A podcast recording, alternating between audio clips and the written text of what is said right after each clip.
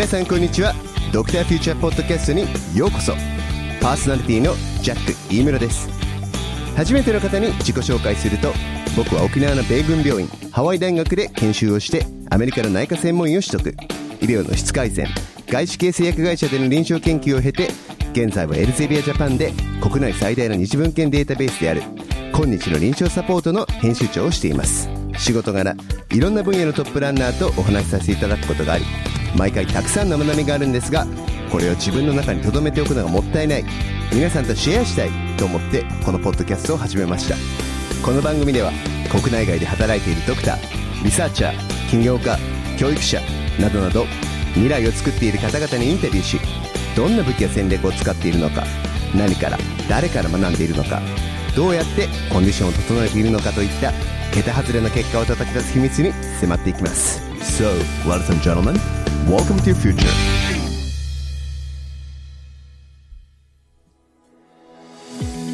第7回は八重樫牧人先生です。97年に弘前大学をご卒業され亀田総合病院で2年間の初期研修を終了。その後沖縄の米軍病院やニューヨークピッツバーグを渡り歩いて武者修行されました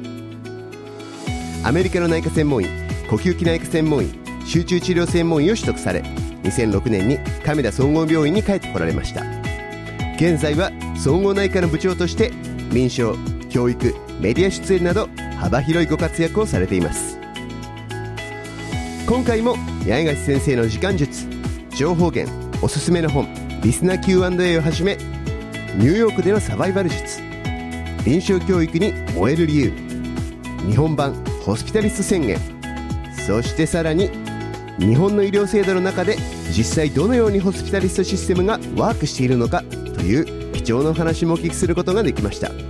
Thanks for listening as always and I hope you enjoy it Without further ado Please meet Dr. Makito Yagashi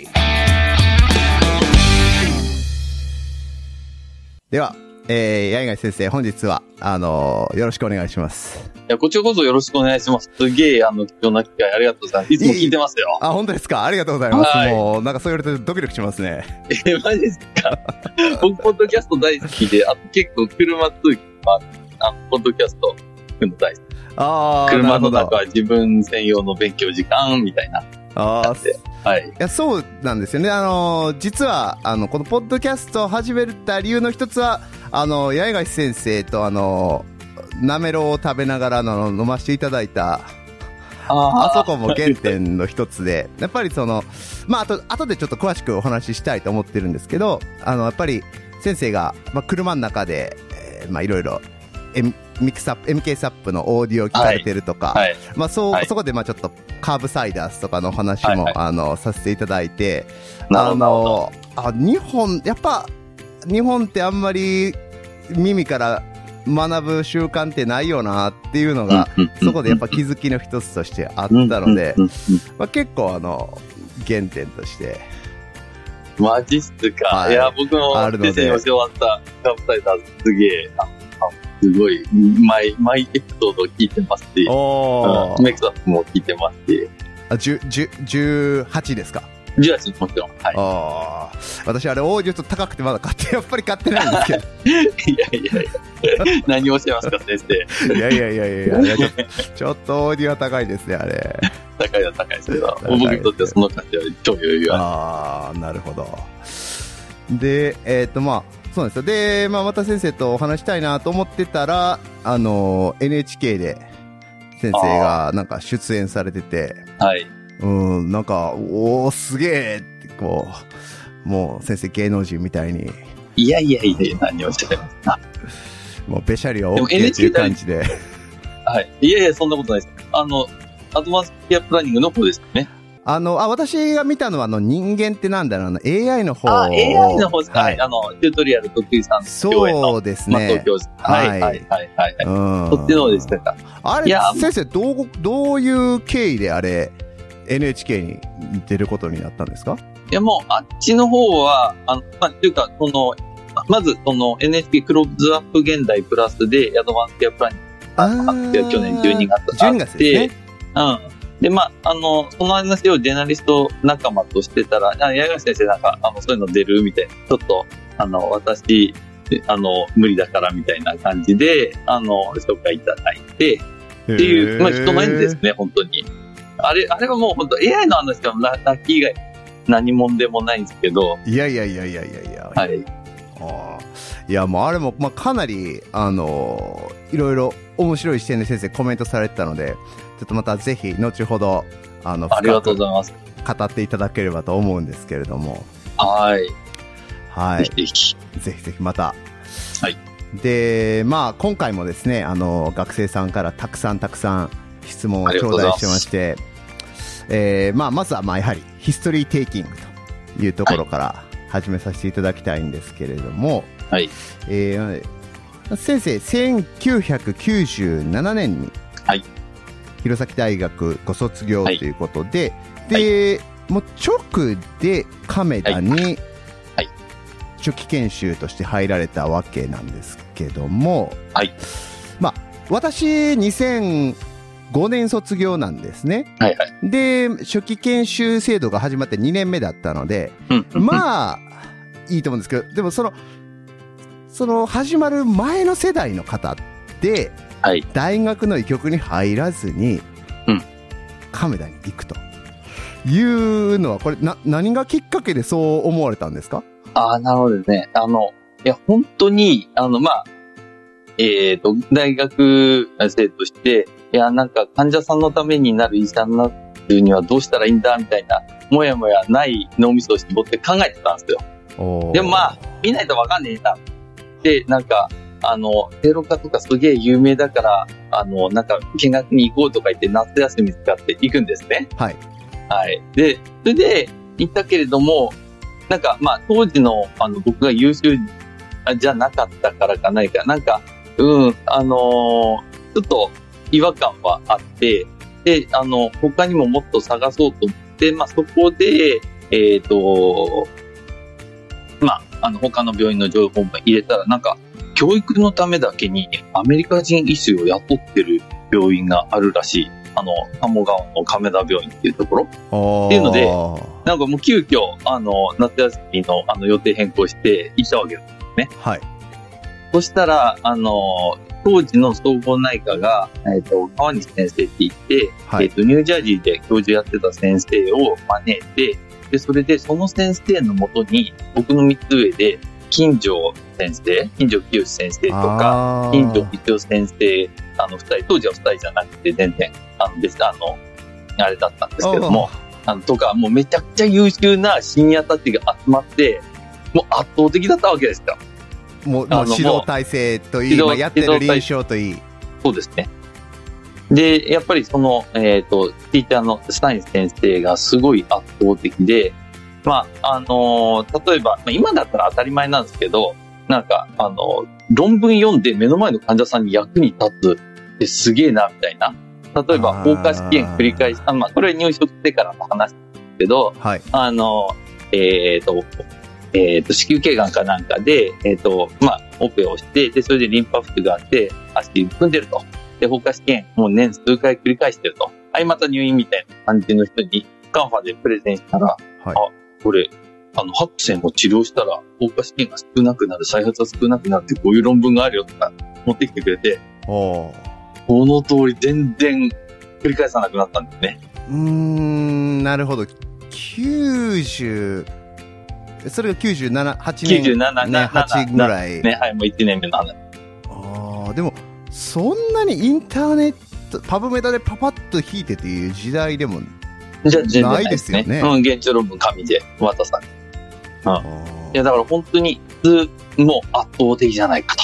で、あの、は診療幅も、あの、下井先生、リューマトロジーなんですけども、本当にもうリューマトロジーだけじゃなくて、全部、あの、知ってて、で、アメリカのえ医師教育って内科3年やって、その後に半分ぐらいの人がサブスペシャリティで、あの、やるっていうのを聞いて、はい。ああ、なんかそれだけ幅広い教育、自分も受けなくちゃ、もう納得いかないと思って、まあ、とりあえず、取得、あの、取得というか、卒業すぐ、アメダで、スタイン先生の下で働きたい、あのシニアたちの下で働きたいって言って、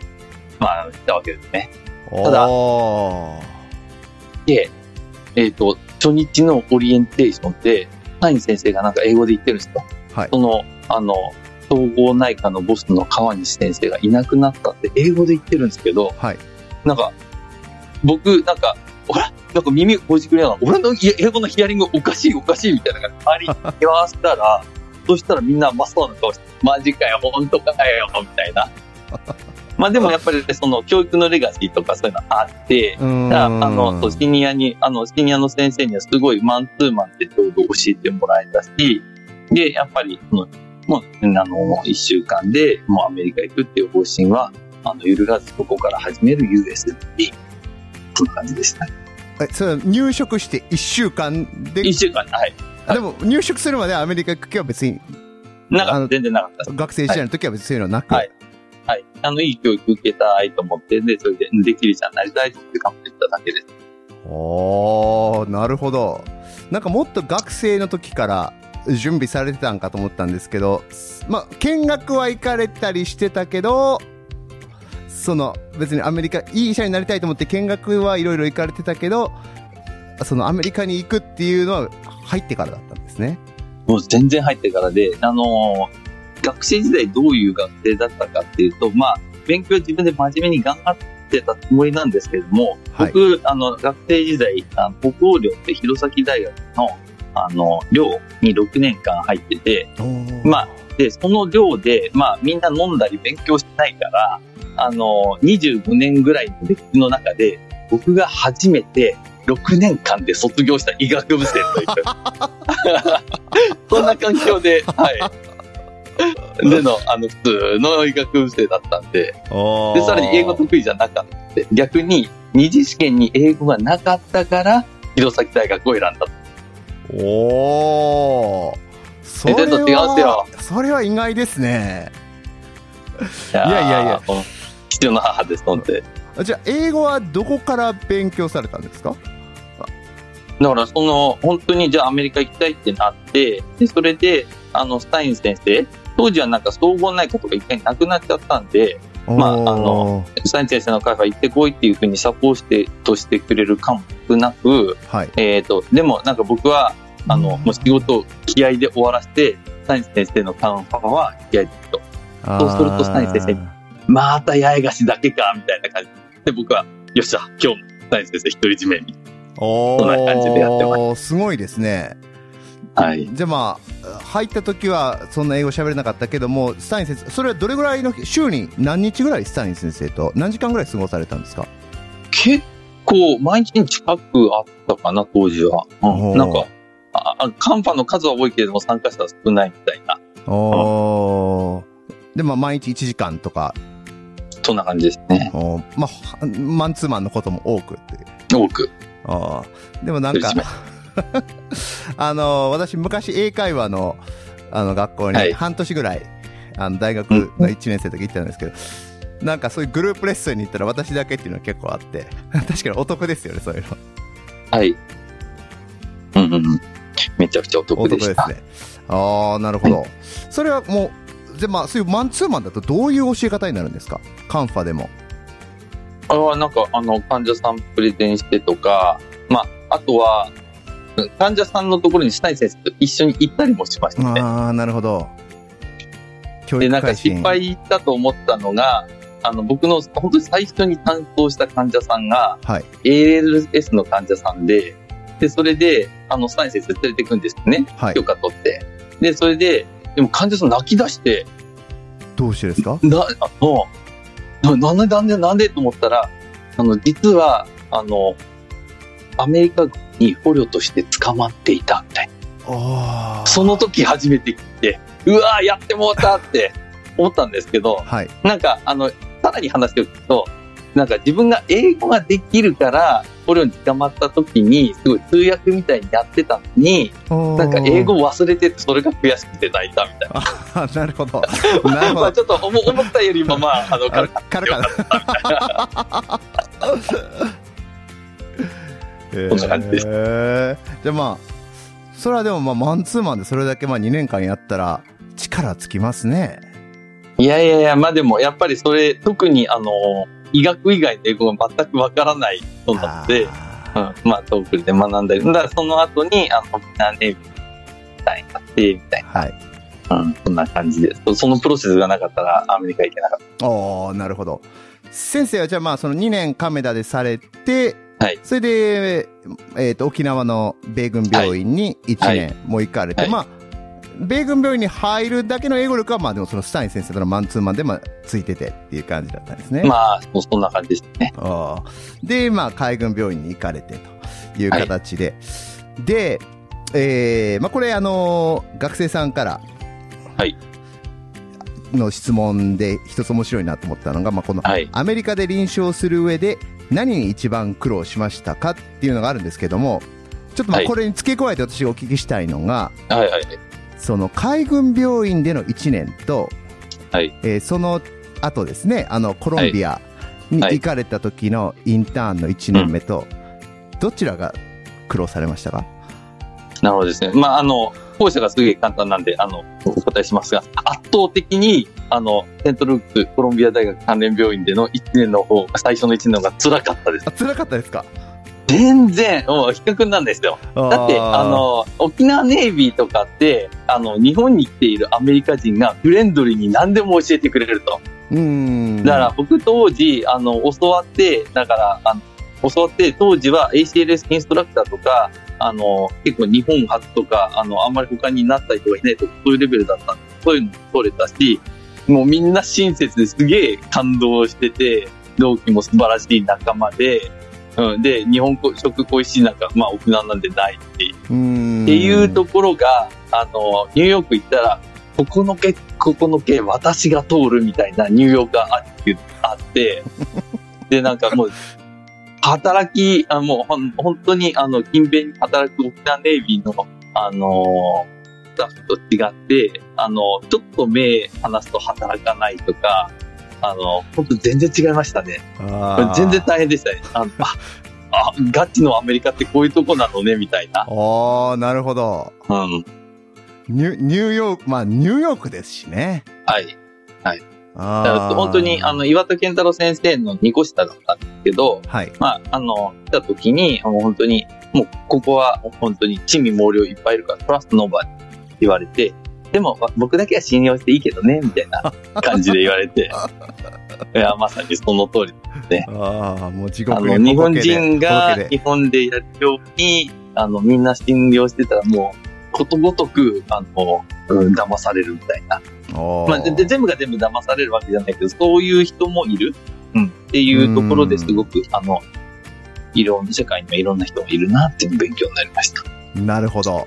じゃあまあそこで揉まれてっていう。もまれてですね。うん、でまあ臨床する上で、まあ、何を苦労しましたかっていう質問なんですけど、はい。まあ、どどうですか？そのやっぱり人との関係が一番難しかったですか？それとももっと他に難しい苦労されたところってありましたか？うーんと、英語とディスカッションは本当に苦労で、で、あの、特に英語とかは僕、プログラムディレクター、あの、すごいなんかニューイングランドにも、あの、なんか、えっ、と、オーディオが乗るぐらいの、あの、素晴らしいティーチャーだったんですけれども、はい。あの、マキは医者としてはいいけれども、英語は最悪だなとか、みんなが集まる、あの、レジデントミーティングとかで言われてますからね。なかなか厳しいですね。まあでも、あんまりダメすぎると、もう本当に、あの、けなしてもくれないっていうレベルみたいなんですけど、そのレベル一応か、かろうじてクリアして、まあでもそういうふうに、あのめっちゃディスられるぐらい。あーまあだから意思疎通はできて仕事はできるからまあそこはネタにできる感じだったんでしょうね。そうですね。で、あの、結構、あの、なんか分かってることで議論に負けるって、結構、あの、なんか精神的なダメージを送って、あここの患者さんにはこうした方がいいのに議論で負けてなんか違う方針になるみたいな。ああの、結構アメリカの、あの、最初の6ヶ月が特にそれが多くって、くっそなんかこの抗菌薬の方がいいのになんか議論に負けて違うかったってなるみたいな。おー最初多かったですね。まあでも、途中で、えっ、と、結論を先に言って、はい。もう、あの、英語が下手で、で、全部、僕が全部、あの、言い終わるまでみんな待ってくれないっていうのは分かったんで、うんまあ、あの、結論先に言って、まあまあ、あの、英語って、まあ、あの、言言語の構造的にもそうだと思う。結論先に言って理由をつけるみたいな。うんまあ、ちょっと、あの、上野先生とか、あの、ちなみに、あの、岩田健太郎先生だけじゃなくて、一個上が高坂俊先生、循環器、あの、田中龍馬先生、集中治療とか、あの、凄まじいネットだったんですけども、はい。あの、ちょっと相談して、アドバイスをいただいて、そんな感じでしたのうん。まあ、なんとか、まあ、ちょっとたまに、あの、変に、あの、言うことが尖りすぎて、あれな時もありましたけど、なんか先生の中でその変化を感じた瞬間とかそういうエピソードって覚えてらっしゃいますか？あこれうまくいったな。うーん、なんだろう、まあまあ、あの、あれですね、やっぱり1点目の終わりで、そういうふうに、すごい苦労してた中で、あの、アウトスタンディングインターン、ベストインターンっていう賞をもらったのは、本当に、あの、感動しましたね。もう本当に、あの、どん底生活。それも、あの、プレゼン下手だし、英語下手だし、で、さらに、あの、セントルークスって、えっ、と、関連大学コロンビアって、コロンビアの全米トップのネイティブの医学生が来て、僕らより先にプレゼンするんですよ。あ完璧、完璧なプレゼンの後に、あの、内容も、あの、結構微妙な、それもひでえ英語でプレゼンしなくちゃいけないって、どんな罰ゲームだっていう感じの、あの、ところからスタートしたんで、いや、本当にそういった賞をいただいたの、本当に嬉しかった。ああ、それはすごいですね。まあ、うんやっぱり、それだけまあ英語が上達されたのと、まあやっぱり医学的なところはしっかり担保された、されてたっていうことなんでしょうね。まあ、やっぱり、あの、そこは岩田先生からも、あの、やっぱ、えっと、同じぐらいできるんだったらやっぱネイティブ取るよね。じゃあ、あの、やっぱり、あの、他の道場に来たんだったら、あの、その人たちよりも頑張って成果出さなきゃいけないからっていうふうに言われて、そうだよなと思って、やったんですけど、まあ、あの、岩田先生とか本当に、レジェンシーやりながらなんか、あの、いろいろ本書いたりとかしてて、いや、最初はなんかそれに加えて俺の頑張り足りねえみたいな感じで思ってたんですけど、まあある時、いや、あの人、異常だよな。っていうか、普通の人頑張ってもあれできないし、まあ自分は自分で行こうと思って、はい。それを開き直って自分は自分で頑張りきました。ああ。なるほど。いや、先生にそういう、まあ、ご苦労があったっていうのをちょっと初めて知ったので、ちょっと意外でした、ね、いやいやいやいやいやいやいや、英語はひどい、ひどかったです。いやいや、で、まあ、先生、まあ、ピッツバーグに行かれて、はい。まあ、えー、集中治療と呼吸器のフェローをされてっていうことですよね。実はですね、ちょっとそれも、あの、まあ、あの、フェローで最初呼吸器で、あの、ニューヨーク立大学だったんですね。はい。でも、あのーまあ、良かったは良かったんですけど、なんか、もっと、あの、なんか、教育熱心で、あの、あってほしいなというか、そういうのがあって、で、途中で実は本当は3年だったんだけど、2年で、あの、変わってピッツバーグ行ってるんです。おー、なるほど。うん。で、その時も、あの、藤谷先生とかが紹介してくれて。で、あの、まあ、結局変わって、あの、えーニューヨーク州立大学の時は、あの、フェローの、あの、ICU の当直が1回か2回ぐらいしかなかったんですけども。あの、ピッツバーグは、3日か4日に1回、オーバーナイト。がっつりですね。がっつり。さすがピッツバーグという。あさすがピッツバーグ。でも、本当に、あの、当時、えっと、レクチャー昼毎日やってて、で、それが、あの、当時でも、だから2005年から2006年でも、あの、全部録画して、インターネットで、あの、なんか患者急変とかで見れなかったら、あの、パスワード入れて見れるようになってて。もう教育にやたら力入ってて、集中治療の指導医だけで80人ぐらいいたし。いやなんか、もうだから本当に、あの、これだよこれとか思って、なんか、当直回数がその、日1回から、あの、3、4日ごとに、あの、変わって、喜んでて、お前はアホかみたいな感じで言われたんですけど、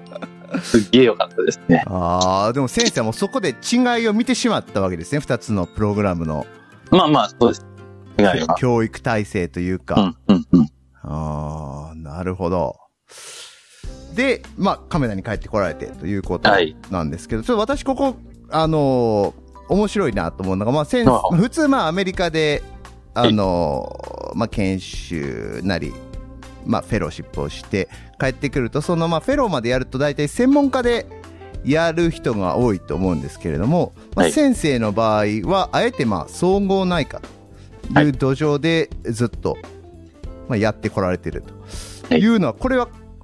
ど、ど、どうしてなんですか？悩み、悩みはなかったん最高の質ですか問ありがとうございます。で悩みは全くなかった。あ、なかったですか？ななぜかっていうと、あの、まあ、もともと、あの、そういった、えっ、と、亀田の、あの、総合内科、まあ、ちょっとすぐ潰れましたけど、で、あの、できてた像を見て、で、あとは、あの、そういうふうに患者さんに広く貢献できる医者ができるんだっていう、あの、育成できるんだってロールモデル見た上で、まあ、あの、アメリカのレジェンシー行ったのも、あの、内科レジェンシーが主で、まあでも3年だと足りないなと。日本帰ったら総合内科やりたいけど、まあ一番勉強になったの？とか、えっ、と、まあそれが、えっ、と、呼吸器集中治療だったし、で、あとはその集中治療のフェローって結構、あの、指導医がいて、フェローがいて、その下にレジデントが、うんあと、インターンのあのペアのチームが4組ぐらいついたりして、ミニアテンディングみたいなことできるんですよ。ああ、なだるほど。から現場のティーチャーとしてのあの予行演習みたいな、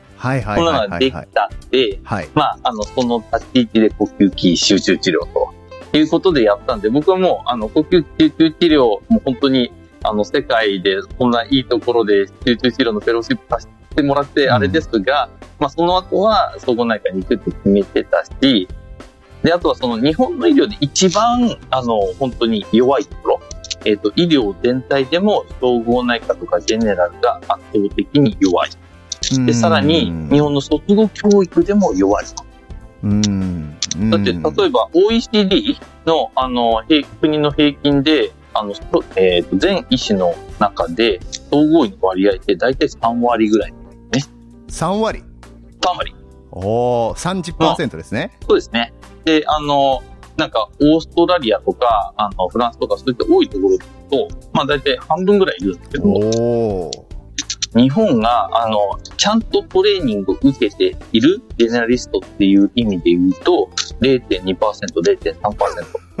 1%ないという。100分の1、100分の1。足りますか？あまあ、数字にすると圧倒的に理解できますよね、みたいな。ーで、なんかこういう話をすると、なんか、あの、いや、でも、なんか開業医さんいるじゃないかとか、あの、内科専門医いるじゃないかっていう話にもなるんですけど、はい。あの、開業医さんって、あの、実は、えージェネラル、これ受けてないほとんどなんですね。うーん、そうでしょうね。まあ、スペシャリストとしてずっとされてこられて、開業したら、まあ、みんな見ないといけないっていうような。そうですね。うん。そうすると、例えば、あの予防接種で、こんな有名な肺炎球菌ワクチン、まあ実は、高齢者っていうくくりだけでも4割しかやってない、6割スルーの医療とか、2型糖尿病の第一選択薬、もちろん食事運動の後で何ですか？世界的には圧倒的にメトホルミンです。あの、心血管イベントに33%低下、えっ、と、死亡率の27%低下うん。とか、そんなこと知らなくてやってる先生がいっぱいいるわけですようね。ん。そういうふうに全然よくできるっていうんで、やっぱトレーニングをちゃんと受けた人を、あの、カウントできたし、で、うん日本内科学会のあのシラバスとかに予防医療って項目すらないんですよ。だから内科医やってたから、あの、このジェネラリストにカウントできる、総合内科持ってたからカウントできるっていうのは、いや、世界あの標準で考えたらカウントできませんっていう感じですね。はあ、なるほど。うんでも、まあやっぱりそういうのが頭にあった上で、やっぱりもう日本に、その総合内科総合診療を持って帰ろうっていうのが、まあピッツバーグにいらした時もあったっていう。そうですね。あの、まあ、最初から全部分かってたわけじゃないんですけど、はい。なんかすげえなぐらいで、でも、あの、こういう方向で行きたいなと思って、まあ、あの、なんか、えー、と、あの、ハリソンとかでもなんか、あの、病気の何パーセントは、なんか、あの、タバコが原因で予防可能でとか、なんか、いろいろ勉強してたら、あ、なんか、い意外とそこって一番大切ですよね、みたいな。おー、なるほど。それはので、あー。いや、先生、なん、なんと言っても、ピッツバーグ、あの、まあ、もしかしたらリスナーの方はあまりご存知ないかもしれないですけれども、ピッツバーグというと、ま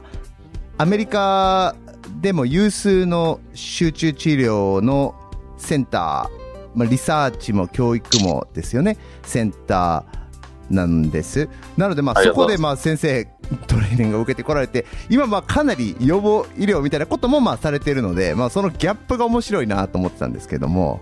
ありがとうございます。でも、あの、僕、髭生やしてるのは、あの、その、今、ピッツバーグの今をときめく、えっ、と、デレック・アンガス先生、あの、えっ、と、プロセス研究とかの last author だったりするんですけどう、んデレック先生かっこいいと思って、髭伸ばしたと。結構ミーハーです。で、まあ、そのヒゲは、あの、ピッツバーグ仕込みということで。仕込みかどうかわかんないです。なるほど。で、でも、亀田に帰ってこられたと、まあ、先生、あの、総合内科が一回潰れたっておっしゃいましたけども、はい。まあ、先生帰ってこられた時はどんな感じだったんですか？えっ、と、その時は、あの、僕の前任の部長の西野先生って、メイヨーで neurology のトレーニング受けた先生が、はい。あの、めちゃくちゃ人格者で部長でいて、おで、あと感染症の方に岩田健太郎先生がいて、うん。岩田先生先生とはそこでも一緒に働いてるんですけど、あで、そこで、なんか、あの、どんどん、あの、総合診療科って当時は言ってましたけど、そこが立ち上がって、どんどん、あの、頑張って規模が大きくなって、あの、いい教え子が育ってっていう、あの、もうその、黎明期な感じでした。あー、じゃあまあ、それから、えー、10、そうです、13年。はい13年はいで、もう今は大きく育ちと。教え子の方も、まあ、たくさん活躍されという感じですよね。ありがとうございます。あのまあ、私、八重樫先生のことを考えるときに最初にまあパッと思いついたのが、名伯楽だなと。あの、名伯楽？名トレーナーというか、コーチというか、あの素晴らしい、そういえば私の、あの、と一緒に研修した片山光也先生とか、今はあの、カンボジアで活躍されてる林先生とか、はい。あの、まあ、いろんな方先生がまあ育てられて、今巣立って、いろんなところで活躍されてて、で、まあ先生のこと今でも慕ってらしてっていうので、この、まあ、先生がこの、まあその、クリニシャンエデュケーターとして、はい。まあその、先生を駆り立ててるのは何なのかなとか、まあ他、なんか先生が日本に帰ってきて、こういう、はいそのクリニシャンエデュケーターをやってて、まあ良かったなとか、こう、これはまあ誇りに思うなとかいうことって何かありますか？ああ、いい、うん、というか、うん、あの、ありがとうございます。あの、そうですそうですね。あの、やっぱり、えっ、と、頑張るとこに、あの、なんか日本が、あの今のままで言うと、あの、今のままでいくと、あの、やばいなっていう危機感があって、危機感？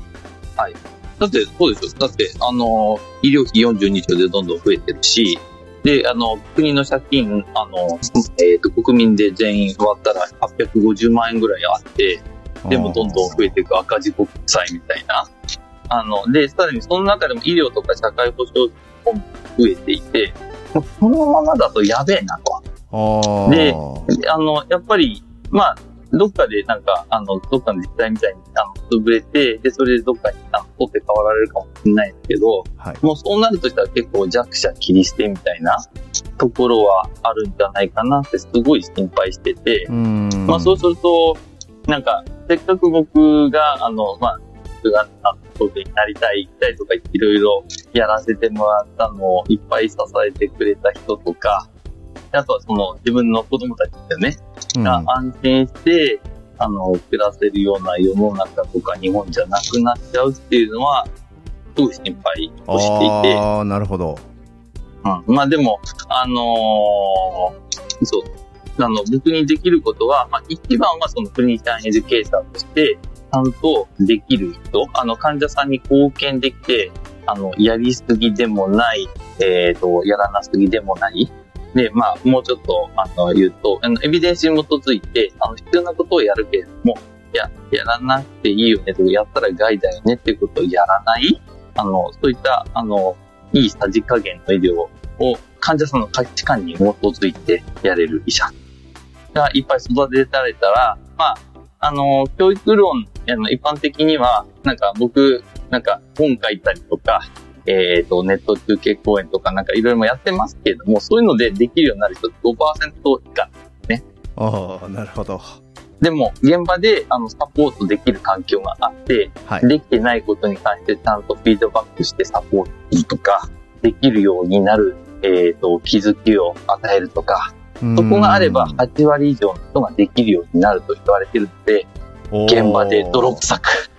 あの、そういった教え子を育てているわけですね。なるほど。まあ、やっぱり生でフェイスフェイス、まあもうフェイスフェイスが、まあやっぱやって学ばんと、やってそれを直してもらって学ばんと、なかなか身につかないってことですね。やっぱり、その、うん、本当そうだ。その5%と80%っていうのは。うん。うん。でな、あの、やっぱり、あの、現場じゃないと、あの、本当現場で患者さんに貢献できる医者は育たないというか、あの、やっぱりカンパとか、あの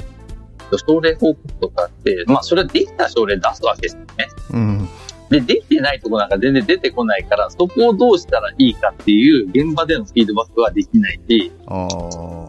うん。だやっぱりちゃんと現場でできる人を、あの、出すとだ、には現場と。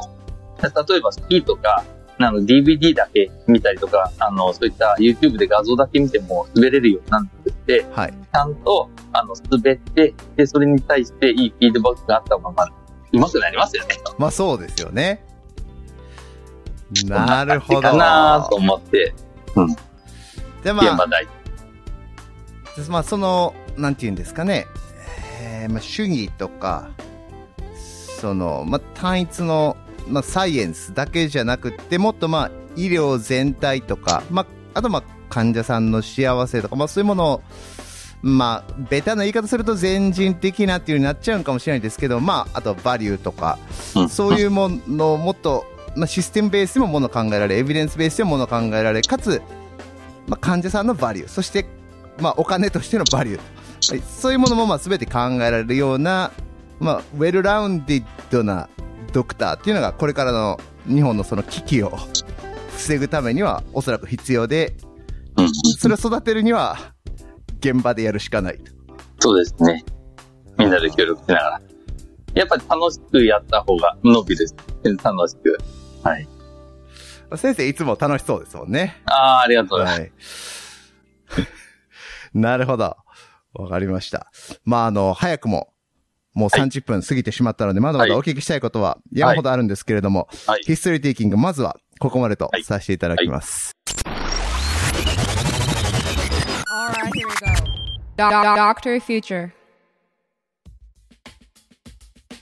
それでは、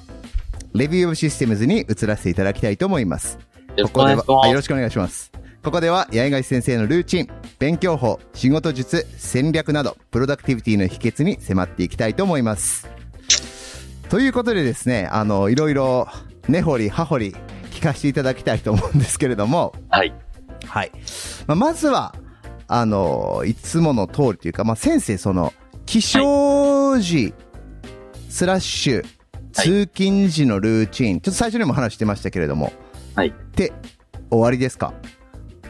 いや、もう本当あんま、あの、ルーティンとかなくて、僕めっちゃ夜型なんですよ。ああ、なるほど。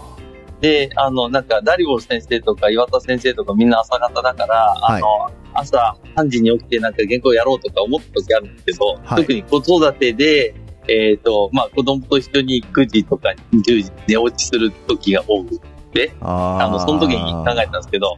もう全然ダメで、あの、はい、9時に寝ました。で、朝起きようと思ったら全然ダメ。で、あの、仕事とかいろいろ溜まっていくだけみたいな感じで、まあちょっと今、あの、えっ、ー、と、病院がある鴨川と、あの、家がある木更津を、あの、往復してるんで、まあ、週の半分半分ぐらいで泊まってるんですけど、うん、まあ、あの、夜型なんで起きたら、まあ、あの、結構すぐ、あの、もう、あの、ご飯食べて、あの、顔洗って、あの、もう仕事を、あの、する体制になって、まあ、通勤するか、あの、それか、えっ、ー、と、まあ、鴨川にあの寝泊まりしてるとすぐ行けますんで、ん。とかそんな感じですね。でまあ、50分とかそれぐらいかけて通勤してるときは、もう、ポッドキャスト三昧みたいな。あ、3枚。はい。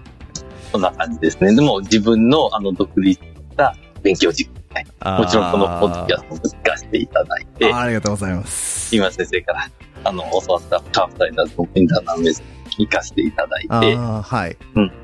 あとは結構車なんで、あの、シリとかすごい活用して、なんかあ、の、ちょっと、おあの車、あの、運転するときに、あの、なえっ、と、なんかアイデアがあったら、あの、ヘイシリ、あの、リマインダーに書いて、あ反応してる。ごめんなさいはい。はい。あなた休ん。で。はい。ああ、なるほど。はい。とか、そういう感じでそれで、うん、メモを取ったりとか、あうん。あの、そう、そん。な感じで、そう。結構だから、あのメモとか、そういうのは、うん、使いますね。で、それで、あの、音声入力してから、後でちょっと、あの、構成して、えっ、と、メール出すとか、そういうのもやってますし。ああ、なるほど。じゃあまあ、かなり車の移動は活用されてるんですね。そうですね。なんか、うん。だ僕にとっては、その、あの、あと、うん50分とも全然、なんか苦にならない、あの、時間ですし、で、あの、本当勉強できるし、はいうん。この習慣ってアメリカにいた時につけられましたか？アメリカの時はそうじゃなかったですね。アメリカ、日本帰ってきてから帰ってき。てからなんですね。うん僕はあの、僕もアメリカにいた時はそんなに真面目に車の中はやってなかったんですけども、うん車の中息抜きしてたんですけども、はい。やっぱり向こうの医学生が MK サップのオーディオを聞いてるっていうのをはい聞かされて、それで日本に帰ってきてから思い出して、ああ、耳から勉強したいなと思っていろいろ聞き始めたんですけど、先生も帰ってこられてからなんですね。そうですね。うん他はあと、えーまあ、カーブサイダーズ、MK サップのオーディオはいの他にお気に入りのやつってありますか？あーと、そうですね。まあ、あの、ニューイングランドとか、あの、ジャマうーかん。あと、アナゾインターナメースのセンター先生のやつとか、あーあ、あの、アナルズのポッドキャストじゃなくて、センター先生の方のポッドキャストですね。そうですね。ううんん、そっちの方で。あとは、あの、えーと、トシ君とかやってる、あの、徳田道道場場道場へようこそ。みたいな。では、日米取り混ぜて、いろいろそ。れまでで、そうですえー今でもあの、アップトゥーデートとかを、はいあの、音声で読み上げさせたりとかっていうのもされてますか？ああ、うんやります。やっぱり、その、ポッドキャスト自分が読みたいところない時も多くて。でうんで、それで、あの、あの iPhone で、あの、アップデート立ち上げて、で、それで、あの、なボイスオーバーじゃなくて、なんかあの読ませるやつで、せるやつ。2本指下にシュッとやるやつですね。うーん。で、それでよ読ませてます。一回、あの、読みですけども、結構、あいいですよ。あれで、うん、ある程度頭入って、後でちょこっと確認で見たりすると、あ自分のこういう患者さんがいて、こういうクリニカルクエスチョンに自分は、あの、答え知らねえっていうところ、全然、あの、オーディオで入ってくるし、それ別にアップデートだけじゃなくて、どの現状論文でもいけますし、ああ、確かに。いい感じかなと思ってまあ、それはかなり、これはいい裏技を聞いたなと思って、私もちょくちょくやってるんですけど、ありがとうございます。読むより、読むより結構、音で来ると入りやすいですよね。はい。ああ、なるほど。他に先生なんか、あのー情報源ってありますか？あの、紙とか、はいネットとかでおすすめの情報源、医学でも医学以外でも。そうですね。まあ、あの、めったくももちろん、あの、結構、えっ、と、情報発信してるというか、こういう、あの、ラーニングツールがありますよっていうので、あの、結構、あの、それはやってますし、で、あれ、アップデートされるんですよね。3年に1回、あの、改定で、あの、ガラッと変わりますけれども、ん新しい論文入ってくると変わりますからね。ミックスアップそうですねで。すね。と今か、あとは、はい。あのー結構、えっ、と、その JN とかの仲間で、えっ、と、最新論文20選とか、はいあ。の、そういうプレゼンを、あの、するときに自分の領域もちろん勉強するし、はい。ね、あの、まあ大体プレゼンはしたとフェアですけども、まあ、指導するに勉強しないといけないので、はい。うん、まあいろいろ、えっ、と、そのアップデートのバスニューのところを見たりとか、あ、あなるほど、なるほど、なるほど。はい。いろんな、あの、うん、ツールを使って、そういった、あの、プレゼンを機会を学びの機会に向けてるし、うん。あと、まあ、情報はやっぱり基本的にメールとかで入ってくるようにはしています。おー、なるほど。あの、まあ、ジャーナルワイズみたいな。ジャーナルワイズももちろん、あの、あの、はい。ACP のやつも使ってまして、なんかあの、商業、もうちょっと商業的なやつ、えっ、と、メッスケールとか、なんかいろいろそういうのも来るし、あと、日本の情報が結構、あの、キュレーションが必要で、なんか日経、あ、あんまり名前出さない方がいいですね。やばい。あああの、の、某はい。某、はい。某、医学医学メディア。あメディアのやつとか、でも日本、あの、特有の情報っていうのは日本の、あの、リソースじゃないとダメだと思って、新しい薬が日本で承認されましたとか、はい。ただ、あの、この中には結構ノイズというか信頼しなくしてはいけないような情報も入ってくるのでうー、ん。うん。なんかそこが、まあ、自分はなんかそこの、あの、えっ、と、見分け方はマスターしてるつもりなので、はい。えっ、と、あれですが、あの、それがなんか、あの、後輩とかに、あの、どうやってりますかっていうふうに聞かれたときに、なんか、うん、これいいよって、素直にお勧めしづらいところですよ。あー、なるほど。まあ、そうですね。ちょっと議論がやっぱりつきますからね。その、うんやっぱそのクリティカルアプレイザルがある程度できないと、ちょっと情報をそのまま受け取ってしまうっていう危険性は、あの、院学生とか研修医の人はあるかもしれないですね。そうですね。あーちょっとこの MK サップについてちょっとお話ししたいんですけれども、これ結構今私18をやってるんですけど、はい。また割と変わったなという感じがしてまして、まあ、はい。まあ毎回、前の班では確か多分今度、あの、バリュー、ローバリューケアみたいな問題が結構増えたなと思ってたんですね。あの、これこれこういう患者さんで次に取るアクションは何ですか？みたいなんで、問題で 答え何もしないみたいなのが、え入ってきたなと。まあ、お思ってて。で、はい今回はそのラインで何もしないを選ぶとまた間違うというあのパターンがちょっと出てきたんですけども、はい。あの、なんか、昔の MK サップってもっと細かい各専門家のことを聞いてたのが、まあ、例えば、がんとか、リウマチとか、ちょっと新薬が増えすぎたのか、なんかあまりそういう個々の状況の治療薬、この、なんとかがんのステージなんとかの治療はこれみたいなのを覚える問題が減ったなというようなちょっと印象を受けているんですけど、先生いかがですか？まあ、それは、あうんなんか言われてみると確かにそんな気はしますね。でも、それってなんかすごいいいことで、別にそんな細かい情報、なんかジェネラリストとか非重要内科医が知らなくてもええやんっていうのは絶対あると思って、うーん。うん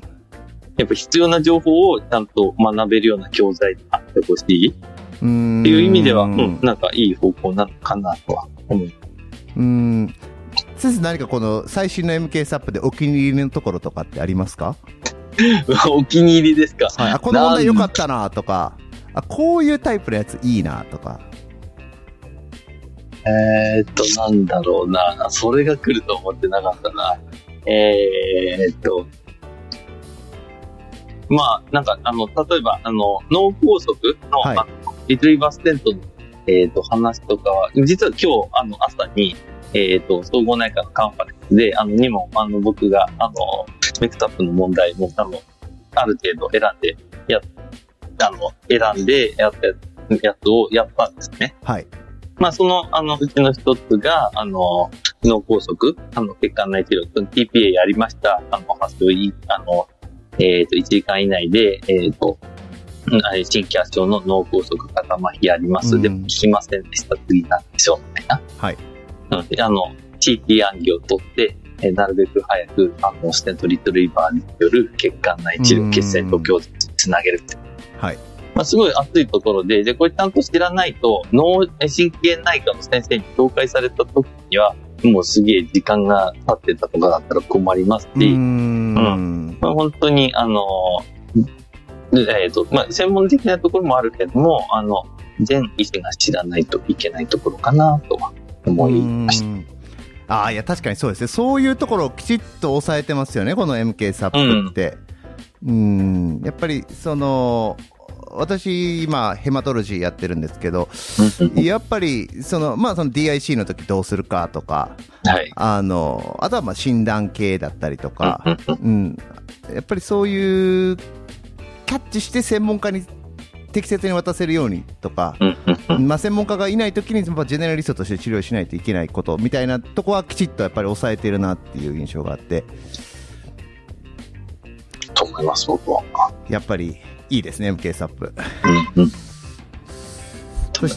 はい。そして、すみません、ちょっと、あの、面白いなと、自分でもちょっと、やっぱいいなと、ちょっと最近思ってたので。で、ちょっと、えー次の質問としては、えーまあ、先生、なんか最近読んだ本とか、はい映画で、はい一番印象に残ってるのって何ですか？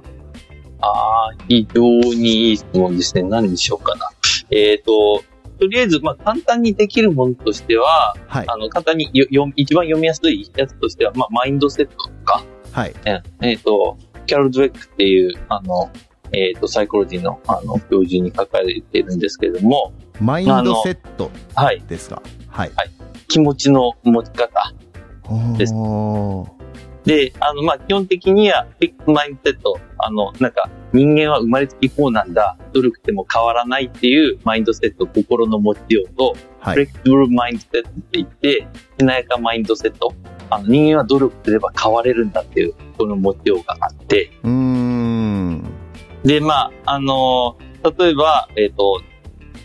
あの、アメリカの軍隊の精鋭部隊とか、ではいトレーニング受けると、まあ、あの、結構な人が脱落して最後残らない。うん、うん、うん。どういう人が残って、あの、そういったその後のキャリアを成功させるかって言ったら、今まで優秀化だったじゃなくって、はい。そのマインドセット、フレキシブルマインドセットを、あの、持ってる人とか、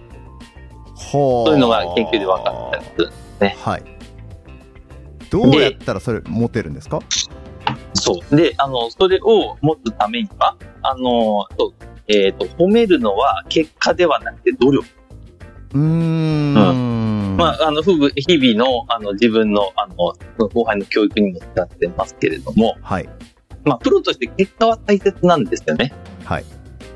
うん。や、まあ、プロは結果出してなんぼなんで。ただ、努力したことを褒めると、そのマインドセット的に、あ努力したことにポジティブフィードバックがもらえることによって、どんどん努力を、あの、する人になるし、あの、えっ、と、まあ、努力しても失敗することってあるけれども、はい。あの、でも、ちゃんと、えっ、と、最終的にそういったチャレンジを続けることによって伸びる。うーん、なるほど。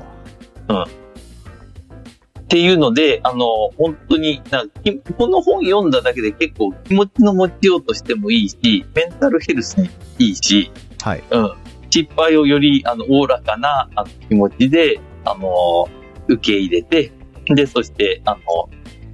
の、努力してみんな、あの、伸びてもらおうみたいな感じになるし、すごい、あの、ヒットなところです。おーマインドセット。マインドセット。確かに、まあ、そのフレキシブルマインドセットがないと、多分先生、ニューヨークで生き残るのはなかなか難しいですよね、これきっと。ああ、でもマインドセットに関しては、どうだったかななんか、あの、似たような概念で、あの、ちょっと、自分もごっちゃにしてるかもしれないですけど、グリッドっていううん、やり抜く力っていう概念もあって、はい。グリッドは多分、あの、結構、あの、覚悟は決まってたんで、ニューヨークでうんあの行った時にあったと思いますが、はい。マインドセットももうちょっと学んでたら、もうちょっとなんか、あの、辛い中を、あの、気合だけで頑張ってっていうよりは、あの、より楽しく結果を出せてたかなっていう気はします。あー、なるほど。まあ、フレキシビリティ。確かに大事ですね。これからますます変化が大きい時代になっていくので。そうですねう。ーん。なるほど。えー、ここで少しですね、えーはい学生さんからも質問をはいはい。いろいろ結構深い質問をいただいているので、あ、どうぞどうぞ。はい。ちょっとそちらの方に移らせていただきたいんですけど、まずは軽いやつから、えーはい弘前で好きな食べ物を教えてください。まあ、リンゴと日本酒、えー、かな。まあ、あの、いいろいろ美味しいものはありましたけれども、あの、うん、あの、えーと、リンゴ、えーと、仕分けるバイトとかも寮の仲間と行きましたし、あなんか、あの、だから、あの、酸っていうのが、あの、袋がついてなくて赤くなってるリンゴで、あ、はい。酸ってついてないのが、あの、そうじゃなくて、袋が途中でついたやつとか、あの、そういうのも売ってます。今でもよくリンゴ食べますか？いや、リンゴ大好きです。ああ。でまあこの時の経験ですかね。そして次、あのー同じような質問なんですけども、が2つ来てるんですけども、はいなぜそんなにいつもハイテンションでいろんな方と接することができるのですか？そして、えーモチベーションを高く保つ秘訣は何ですか？そうですね。ハイテンションかな？僕、ハイテンションだと思わないですね。ハイテンションだと思いますけどね。あでも、これって、あの、正正直、ぶっちゃけ言います。あの、僕は結構、あの、ハイテンションな時とそうじゃない時、あの、あります。だから、それは、あの、場所に合わせて使い分けてるというか、あの、逆に例えばカンファレンスで、はい。あの、最初に僕がもう、あの、うんもう、あの、最初からハイテンションで、あの、ちょっと研修がプレゼンしたら、あの、ここはこうなんだねってレクチャー始めて、もう最後までプレゼンできないみたいな、教育効果としてそこまでいまいちだったり、うーん。たりもするんだよねとか、あと他になんかハイテンションな人がいて、で、あの、その人がすごいいいレクチャーで任せられるときは、あの、僕はもう本当に、そういうときはちゃんと聞き役に変わる。おー、うんなるほど。で、逆に、この、ポッドキャストの時は多少、あの、テンション上げていってます。なるほど。結局、あの、リスナーの皆様に伝わるかどうか、はい、うん片山先生だったらこれ3回言うと思いますけど、言いますね。言いますね。いやいやいや確実あでも、あの、に言いますね。彼から学んだのは、あ本当に、あの、そういうスキルを使ってでも、伝わることが大切と。うーん言うことが大切だよ。本当そうですね。うん。だから、うん、もう、もう、あの、本当に結果を生むためのメソッド。ああ。でも、ハイテンションにしづらい、例えば朝起きて、なんか今日調子出えへんなとか、そういう時って多分誰でもあるじゃないですか。そういう、まあ例えばそういうことを予防するとか、まあそういう時にどうするかっていう何かう技みたいなのってお持ちですか？うーんと、技っていうか、あの、まあ、えっ、と、例えば、あの、講演とかの、えっ、と、ある程度振り返り、リフレクションとかは、あの、自分でつけていて、はい。で、えっ、と、この時は、あの、こういう状況で全然準備できなかったけどもよく頑張ったとか、あの、頑張、あの、状況によってはそんな自分の100%でき、出せない時もあるけれども、まあ、あの、その時でも何ができたかとか、あの、何、どうすればもっと良かったかっていうのは振り返るようにはしています。うーん、なるほど。まあ、ポストゲーム、ゲームの後、ゲーム終了後にきちっと振り返ってるっていうことが、まあ、一つそうですね。だから、うん、そその蓄積で、じゃあ、あのー講演の、あの、最初になんか質問とかオーディエンスとインタラクティブに、あの、するとか、なんか、つかみがあった方が自分が通してるのが、あの、振り返りで分かってるからそうするとか、そういうふうにしたり、その、あの、良かったことは、あのその後に、あの、生かそうとするし、おーうん。あと研修の時やってた、あ、どうぞどうぞ。あそれは先生、いつ頃から始めた習慣なんですか？あ、でも、講演に関しては、あの、結構、あ、でも、どんか。まあでも、えっ、と、6、7年はやってますかね。何かきっかけがあったんですか？何かで読んだとか。実は、あの、えっ、と、その前は、あの、自分の診療で、はい。あの、いい、あの、えっ、と、うまくいったことを、あの、うまくい、あの、講演すればよかったことはいと。か結構書き溜めてて、あの、それも本当に、もう、あの、医者になってすぐからですね。あ、もう、あの、うん最初の初期研修最初、医の時から。初研修、うん、もうかもうカメラで、あの卒業すぐとかそういうレベルなんですけれども、まあ、あ、で、あの、気分が落ち込んだ時には、自分がこういうことをやったから救えた患者さんがいたとか、そのリストをなんか見て、あの、は自分を励ましたり、逆逆に自分ちょっと天狗になってるんちゃうかって思った時は、あの、まあ、自分の失敗リストを見て、自分を戒めみたいな。先生、客観的ですね。そんなことないですよ。全然。全然そんなこと。あーまあ、そうやって、まあ、日々の診療でも、まあ、そういうプレゼ人前でのプレゼンテーションでもそうやってちょっとメタ認知的なところから振り返るっていうのがもうずっと習慣づいてるってことですね。そうですね。そう言っていただけるとそうかもしれませんが、できないこともいっぱいあります。おーなるほど。じゃあまあこれはちょっとそれはいいこと聞きました。ちょっと私もちょっと真面目にやってみます。先生にそう言っていただけるとありがたいですね。ありがとう。えーでまあ、モチベーションを高く秘訣っていうのは、ちょっとまあ、テンションとモチベーションっていうと、まあ、モチベーションの方がちょっとまあ、長期的な感じがす、まあ、するかなと思うんですけど、何かそういう秘訣ってありますか？振り返り以外に。いや、やっぱりなんか、すごい自分が、あの、今、あのやりたいことをこういうふうにできてるのは、あの、本当今までお世話になった人たちのおかげだし、まあ、それは本当に、あの、教わった先生たち、同僚、後輩、患者さん、家族、あの、あの、友人、あの、みんなのおかげだし、なんか、で逆にちょっとに、あの、頑張らないとどうなるか、頑張ると、それがひっくり返る可能性があるっていうのは、自分は見えてるつもりなので、はい。あの、あの、頑張ろうかなと思ってやっています。おー結構ここ、その、まあ、モチベーションって、まあ、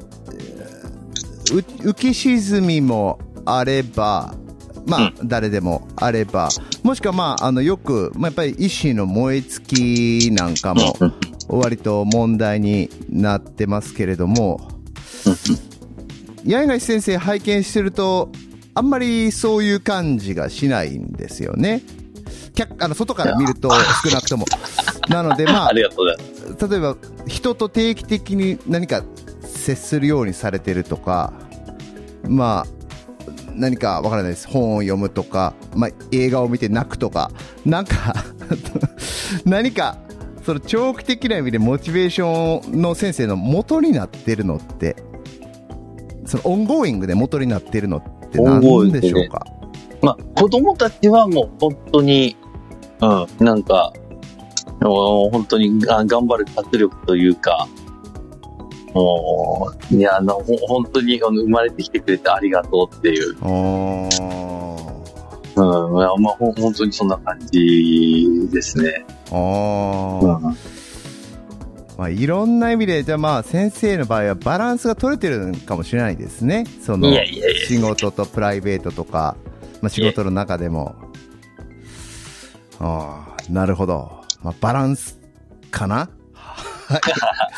ではちょっとじゃあ次の質問で、えー、亀田総合病院のここが好きというところを教えてください。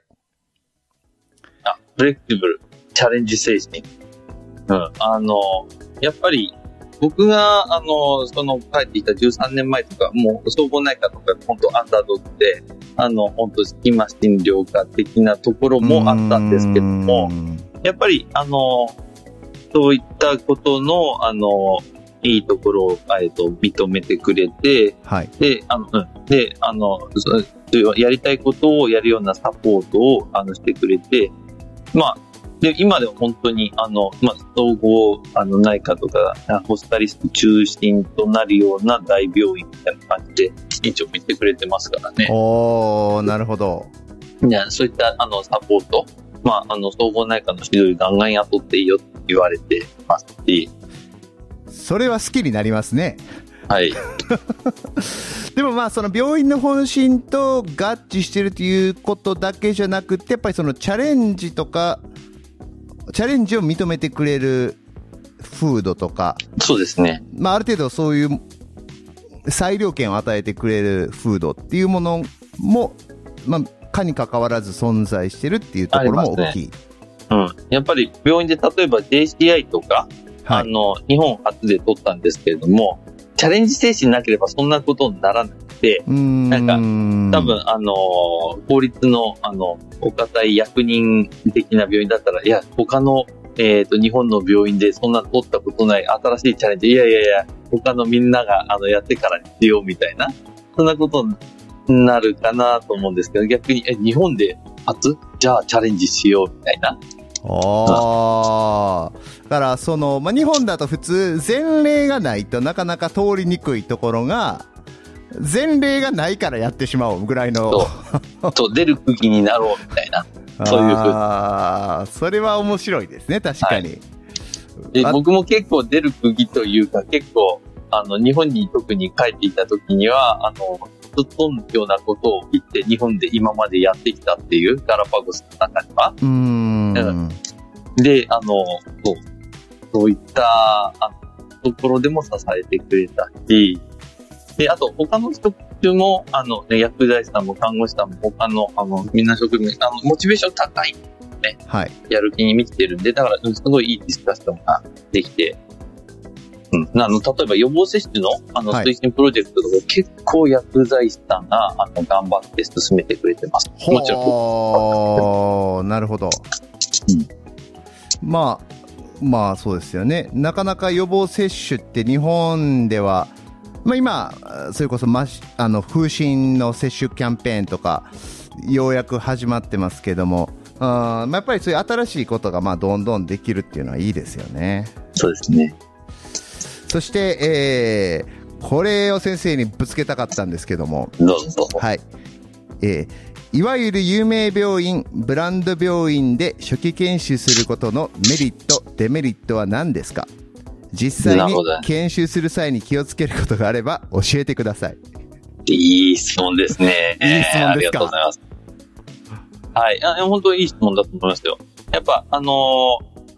ー、日本で、あの、どれだけ、あの、できる人、な臨床、あの、患者さんの、あの、健康と幸せに貢献できてっていう、あの、そういった先輩医師が、あの、いる、その、実際にやってる姿を見てれば、そこに到達できる。もしくは近くなる。そしてそれを超える可能性は高くなるんです。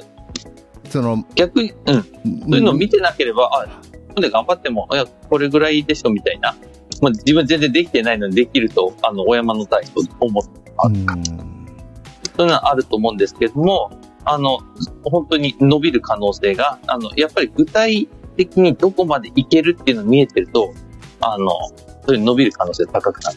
なるほど。だから、まあ、例えば5年目でこれだけできるんだとか、うんうん。あの、まあ、指導医だったら、あ、こんなレベルまでいけるんだっていうのを、まあもう、それこそ先生じゃないですけど、カメラに、あカメラに入ったらカメラの最初の1週間でも、ここまで行く、いけるんだ、だからここまで行くっていうようなゴール設定ができるっていう。そうですね。ところですかね。逆に、あの、僕は立場上それを見せていかなきゃいけないんですけども、まあ、いいプレッシャーになってますね。いや、もう、それはもう先生素晴らしいロールモデルとして、あの、そういうのを見せていらっしゃると思いますけれども、デメリットって逆に何ですかね？はい。デメリットが、あの、やっぱり、ああ、なんか、あの、教育熱心で教えてくれて当たり前ですよ、みたいな。あの、そういうふうになんか、あの、大口を開けてただ単に待ってるだけ。自分で積極的にチャンスをつかみに行かないとか、うん,、うん。なんか、こういうの、あの、こういう環境で当たり前みたいな。あの、そういう、そういう、なんか、あの、恵まれてるのが当たり前になってしまって、あの、そのチャンスをゲットする能力が減ってしまうっていうのはあるかも。ああ、その、まあ、 self-learning をしなくなるという。 self-learning は、あの、まあ、えっ、と、僕らも結局耳学問はちゃんと自分で確認してね、で、それ自分で確認する人はちゃんと正しい方向に伸びていくし、はい。で、あの、確認しない人は、あの、いいつの間にかなんか耳学問だけだったら、他の病院行ったら一切通じないみたいな。で、あの、その根拠が言えないから他の病院の先生の言ってることをもし間違ってても説得できないとか、あの、そういうなっちゃうんで、耳学問だけにするなっていうのは結構ばっくりってますが、はい。あの、えっと、積極性っていうところですね。ああ、うん、なるほど。ガツガツ、あの、教えてくれる人を、あの、捕まえて教わるとか、うん、教えこうみたいな。うん。そこはちょっと、あの、えっ、と、まあ、あの、かかないというかはある。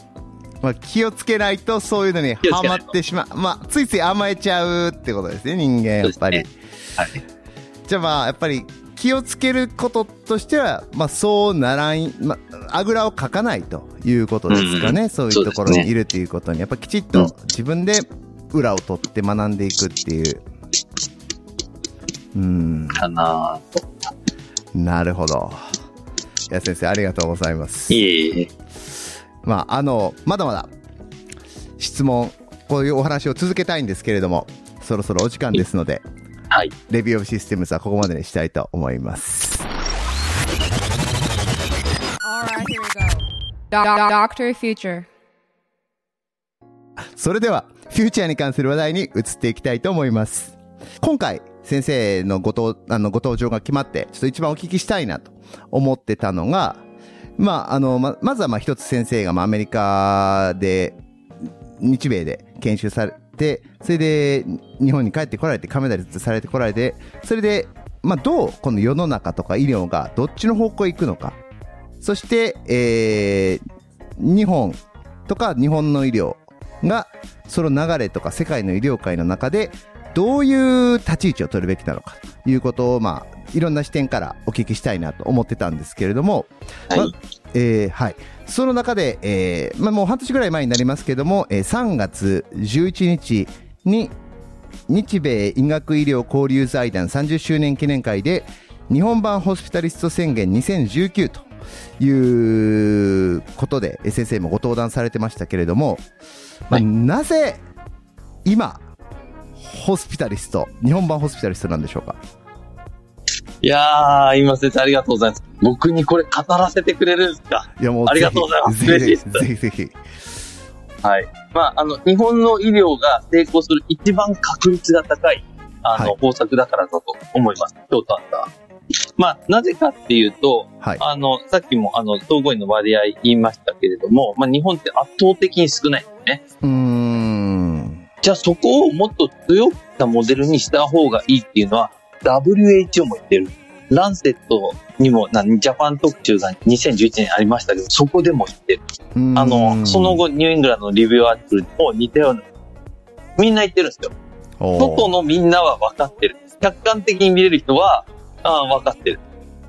もう、あの、分かってないのは日本で、あの、今まで、あの、狭い井戸の中で、今までこうやってきたから、やってた人だけです。正直。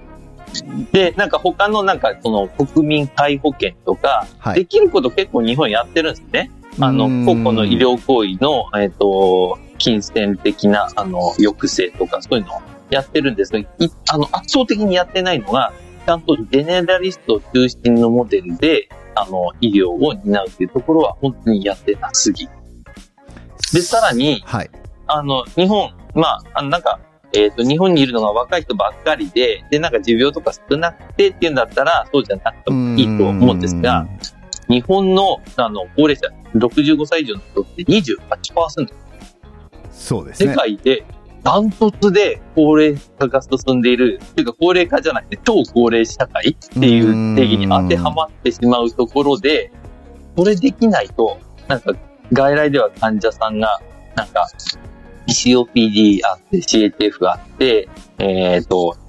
CKD もあって、ってはい。いう患者さんがなんか循環器内科かかって、腎臓内科かかって、呼吸器内科かかって、で、腎臓内科からは水も、循環器内科から水飲むなっていうには増やすとか、足引っ張り屋があったりとか。で、COPD、あの、えっ、と、チオトロピウムとか、吸入とか処方されて、あの、尿が出にくくなったら、泌尿器科に行って、また薬もらって、あの、処方カスケードかとか、もう効率悪すぎてしょうがないんですね。確かに、。でまなんか、あの、いっぱい専門家見てるけれども、なんか、あの、僕が振ってみると、あれ？予期中の予防接種全然やってねえじゃんとか、うそういう患者さんもいたりするんですね。でも、ちゃんとしたジェネラリストが外来診療をすれば、ちゃんとトレーニングを受けて、ちゃんとエビデンスに基づいた標準治療ができる人がやれば、もう一人でそんな見れるわけですよ。うーん。そういったあの外来診療でも効率化があの大切だし、今日本で入院する、えっ、と、患者さんって、まあ、高齢者で持病が多い人が多くて、はい。まあ、ホスピタリストだったら全部まとめてみるよ。幅広く見る。ですけど、あの、そうじゃないと、あの、何かの専門医が何人揃えて、当直できる人数揃えてって言ったら、効率悪すぎますよね。まあちょっと大変ですよね、それは。まあだからアメリカでも本当にあの1万人からあの5万人に13って5倍以上にホスピタリストって増えたし、うーうんん。そういった入院でも外来でもちゃんとゼネラリストをあのもあの中心にしたモデルがもう絶対必要。あの日本が生き残るためにはあの必要で、他のモデルはもうそれなりにあの頑張ってなので、ちょっとあの生き残れる可能性が低くなって、で、あの逆にそこちゃんといい、あのやることや残れば、あ、なんか高齢化っていうのは日本だけの話じゃなくて、アメリカもヨーロッパも他のアジアの国々も他のところもずっと。そういった時に日本はこういう、あの、ことをやって乗り抜けた、切り抜けたっていう、あの、いい例でのチーチャーになってうーん。いけるわけなんですね。なるほど。となると、めちゃめちゃ大事なわけですね、これ今。はい。やる、特にこの超高齢化の今やるっていうのが。そうです。でもこれって、はい日本の保険診療とか、日本の医療の仕組みの中で、実現可能なんですか？まあ、あの枠組みを変えるっていうのはまああるかもしれないですけど、まあ、ある程度できないとやっぱり広がっていかないと思うんですけども、例えば亀田だったらそういうのが現実的にある程度動き始めてるとか、亀田の総合内科、ちょっと亀田は、あの、えっ、と、総合内科の医師は外来も、世界標準の医療を大人に提供できるので、ちょっと、まあ、日本版ホスピタリストでそこまでの外来診療能力を求めるかっていうのは置いといて、はい。亀田の、えっ、と、内科で緊急入院する人の、えっ、と、う半分は総合内科に。半分ですか？半分です。はい。まあ、アメリカの時は100%だったと思まあまあうんですけど、で、はいた例えば、例えば心不全の急性増悪とか、はい。そんなんはどうなるんですか？まあ、救急からどっちに声がかかるか、循環器も見れますし、僕らも見れますけど、なんか、あの、肺炎かもしれないとか、ちょっとなんか、あの、診断に微妙なところが来るとうちに来たりとか、まあ逆に、循環器内科かかりつけですとか、そういう人は、あーなるほど、なるほど、なるほど、循環器行くだろう。しど。。それでもまあ、はい前例が、心不全だから循環器とか、あの、そうですね、ちょっと腎機能上がってるから腎臓内科とか、あの、そういう振り方じゃないってことですね。そうですね。はい。で、っていうかもう、そんな振り方で、できる時代なんか、とっくに終わってません？なんか、救急に来て、あの、低酸素で入院は必要だと、酸素必要だし、呼吸不全だし、はい。でも循環器内科は心不全じゃない、あの、呼吸器内科は COPD 急性増悪じゃない、あの、困ったのは内科の当直の先生なり、見てる救急の先生で、どうしたらええねんみたいな。ああーもうだから、そのモデル終わってるんです。うーん、なるほど。でも、ちょ、ちょっと、あの、パンドラの箱かもしれないですけども、はいはいそういう専門家の先生から、うんあの、患者さんを取られたというような、あの、ご不満を持たれる方ってないんですか？ああ、非常にいいポイントですね。あの、そこが、まあ、病院のサポートと、あとはその東日本で医療をやるいい点かなと思うんですけど、はい。まあ、あの、医者の数って成功想定ですよね。あの、うん、人口あたりの、例えば、あの、四国とかだったら、リトル600万ぐらいですけど、あの、医学部4つとかあるじゃないはい。千葉県は、あの、一つしか、あの、まだ医学部卒業生は完成してないので、ほー。これ全然少ないわけですよ。はい。で、あの、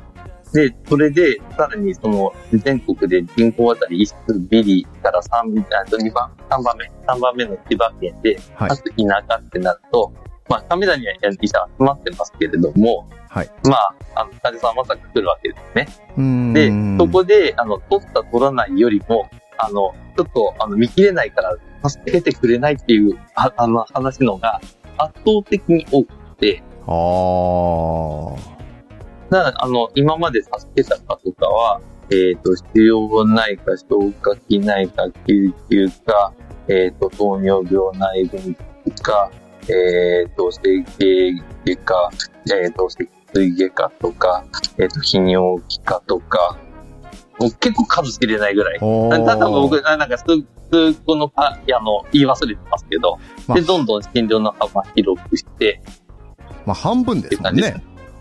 はい。整形とか何するんですか？あ整形は、あの、結結構昔の話なんですけど、まあ、あの、整形の先生が、あの、一人ぐらいしかいなくなって、うんまあ、今までなんか、あの、整形で、あの、持ってた、あの、入院の患者さんをうちで見るとか、うーん。まあ、結構、あの、今時代の整形って、僕らが、あ先生違うかもしれないけど、僕らが若い子って、整形の患者さんって若い人が骨だけ折れて、なんか入院してなんか遊んでるみたいな。あ遊んでるかわかんないけど、まあ、あの、なんか、あの、それ以外、あの、折れてる骨以外 OK みたいなど。そうですね感。じのモデルだったかもしれないですけど、今は本当に高齢化で、大体こう、センシティブコーとかで、マルチえプロブレムがあってとか、そそこの、あの、オペも重要だけど、そこの、あの、全身の管理、すげえ重要だったりするので。ああ、なるほど。じゃあまあ、かなり、でも、ベッドはどれぐらいあるんですか？ホスピタリストの。あ決まってないですけど、まあ大体あの、80ぐらいだからあの、うん、あの、んえっ、と、70から90ぐらいの間でとか、そんな感じで、はい。でも、一個、何個にもチームに分かれて、屋根、屋根がら式で、うん、あの、みんなで楽しくワイワイ。かなりですね。じゃあまあそこに、あの、後期研修医の先生もまあ、入ると。そうですね。研修医がいて、まあ、指導医がいて、みたいなチーム。はいどんなチームなんですか？まあ、だいたい、あの、基本ラインが、あの、えっ、と、下から、特研修医、後期研修医、指導医。であーあのなるほど。後期研修医も、あの、入ってきて、いきなりその体制で初期を教えなきゃいけないっていう際、心配はないので、はい。あの、新しく入ってきた、あの、後期研修医がファーストで、で、上の、えっ、と、2年目か3年目の後期研修医が上で、その後指導医とか、そんな体制から始まって、あ、あの、ちゃんとチームリーダーになれるなって思った、あの、判断したときに、あの、その、中間管理職になるわけね。ああ、なるほどその。心配はないですよって話。まあ、アメリカで言うとアテンディングがいて、シニアインターンがいあ、シニアレジデントがいて、インターンがいて、まあ初期研修医のところが多分サブアイみたいな感じですかね。アメリカで言うと、サブイン。うーんと、もうまあ、えサブアイか、あの、え結構いろんなこと、あの、やってもらってるので、サブアイより、あの、売ってると思うんですけどね。うん。おー、だから多分本当インターンインタだったかーン。なと思ってます。へえ。いやーでもこれはすごいですね。じゃあまあ今後ホスピタリストはこれ、ひ広ま、まあ、ドゥアブルということですね、じゃあ。そうですね。で、やっぱりその、世界、あの、最も影響、あの、えー、力がある、えー、と、人の、一人に選ばれた黒川清先生も、あはいポス。タリストを、あの、日本が生き残る道はこれだっていうふうに言ってくれて、バーンって、あの、政治家の、あの、人も、だだから、あの、小泉進次郎氏とか、小池都知事とか、来てくれていて、あー、なるほど。で、官僚のトップとかも来てくれて、であのやっぱり病院、あの、管理者もやっぱこれからホスピタリストですので、あの、あの、病院管理者関係の学会とか集まりでも行ってる感じなので、まあ、はいこれからどんどん行くんじゃないかなと思います。はあ。じゃあまあ、日本版ホスピタリストもまあ今後まあ徐々に広まっていくと。そうですね。はあ、じゃあまあ、その中で、亀田の、まあ、総合内科とかホスピタリストは、ど、どう、それをリードしていくんですか？どちらへ向かっていくんですか？どどちらへというか、まあ、あの、とりあえず、えっ、と、ちゃんとできる人を、あの、ちゃんと、まあ、あの、時代が、あの、そこを求めてると思いますけど、できる人を、まあ、あの、ちゃんと、うん楽しく伸びるように、えっ、と、育てていくっていう、あの、ところは一丁目一番地で、そこは絶対譲れないし、あの、揺らがないというかな。なんか私、あの、先生の Facebook 拝見してると、はいベスト教育診療科5年連続受賞というのを、ありがとうございます。見つけられておめでとうごいざいます。ありがとうございます。ありがとうございます。これは、やっぱかなり、じゃあ頑張られてるっていうことですか？これは。いやー、ほんと、シニアがすごい、あのー結構、あの、野木先生のもととかに、はいえっ。と、野木先生のポッドキャストもすごい面白く、あの、えっと、聞かせていただきましたが、あの、リーダーシップ研修とかに行かせていただいて、あの、ハワイ大学のクイーンズメディカルセンターに。で、それでやっぱり、あの、すごい、えっ、と、どうやったら、あの、な楽しく伸びることができるかなっていうのを考えてやってくれて、だ多分この13年でやっぱりその、えっと、シニアの主体性を、えっ、と、活かして、あの、どんどん、えっ、と、えっ、と、やりたいようにやってもらって、で、僕はサポートに回る。まあ、そういったその、えっ、と、役割の変化というか、その、うん、積極性をどんどん活かしてもらってっていうのは、その、積極性を活かしてもらうところが、かなり増えた気がしますうん、なるほど。じゃあまあ、シニアもいろいろじゃあ、あの自分でプロジェクトを自主的に、まあ、考えたりとか、やったりとかっていうことができるってことですね。そうですね。うん面白そうですね。で、なんか、イギリスからも医学生が見学に来たり、結構そういうの多いんですか？ああ、結構ありますね。なんか、あの、カメラで結構宿とか、あの、無償で提供するので、はい。で、イギリスとかって結構、あの、えっ、と、海外の、えっ、と、病院で研修してきていいよというか、あの、もう、あの、基本デフォルトでしてくるみたいな期間がある大学が多いらしくて、うーん。で、まあ、あの、そういう、あの、あと、口コミはい。で、あの、してくれたりするんですけど、大体そういう時に、あの、まあ、あの、僕ら結構アメリカでトレーニングを受けた指導員ので、はい。えっ、と、まあ、あの、対戦英語にしたりとか、あとは、えっ、と、朝カンパとかは、あの、ポジットやつとかして、で、あの、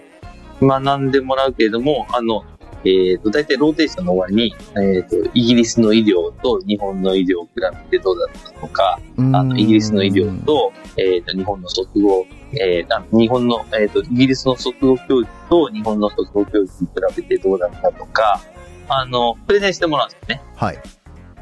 そうすると、あの、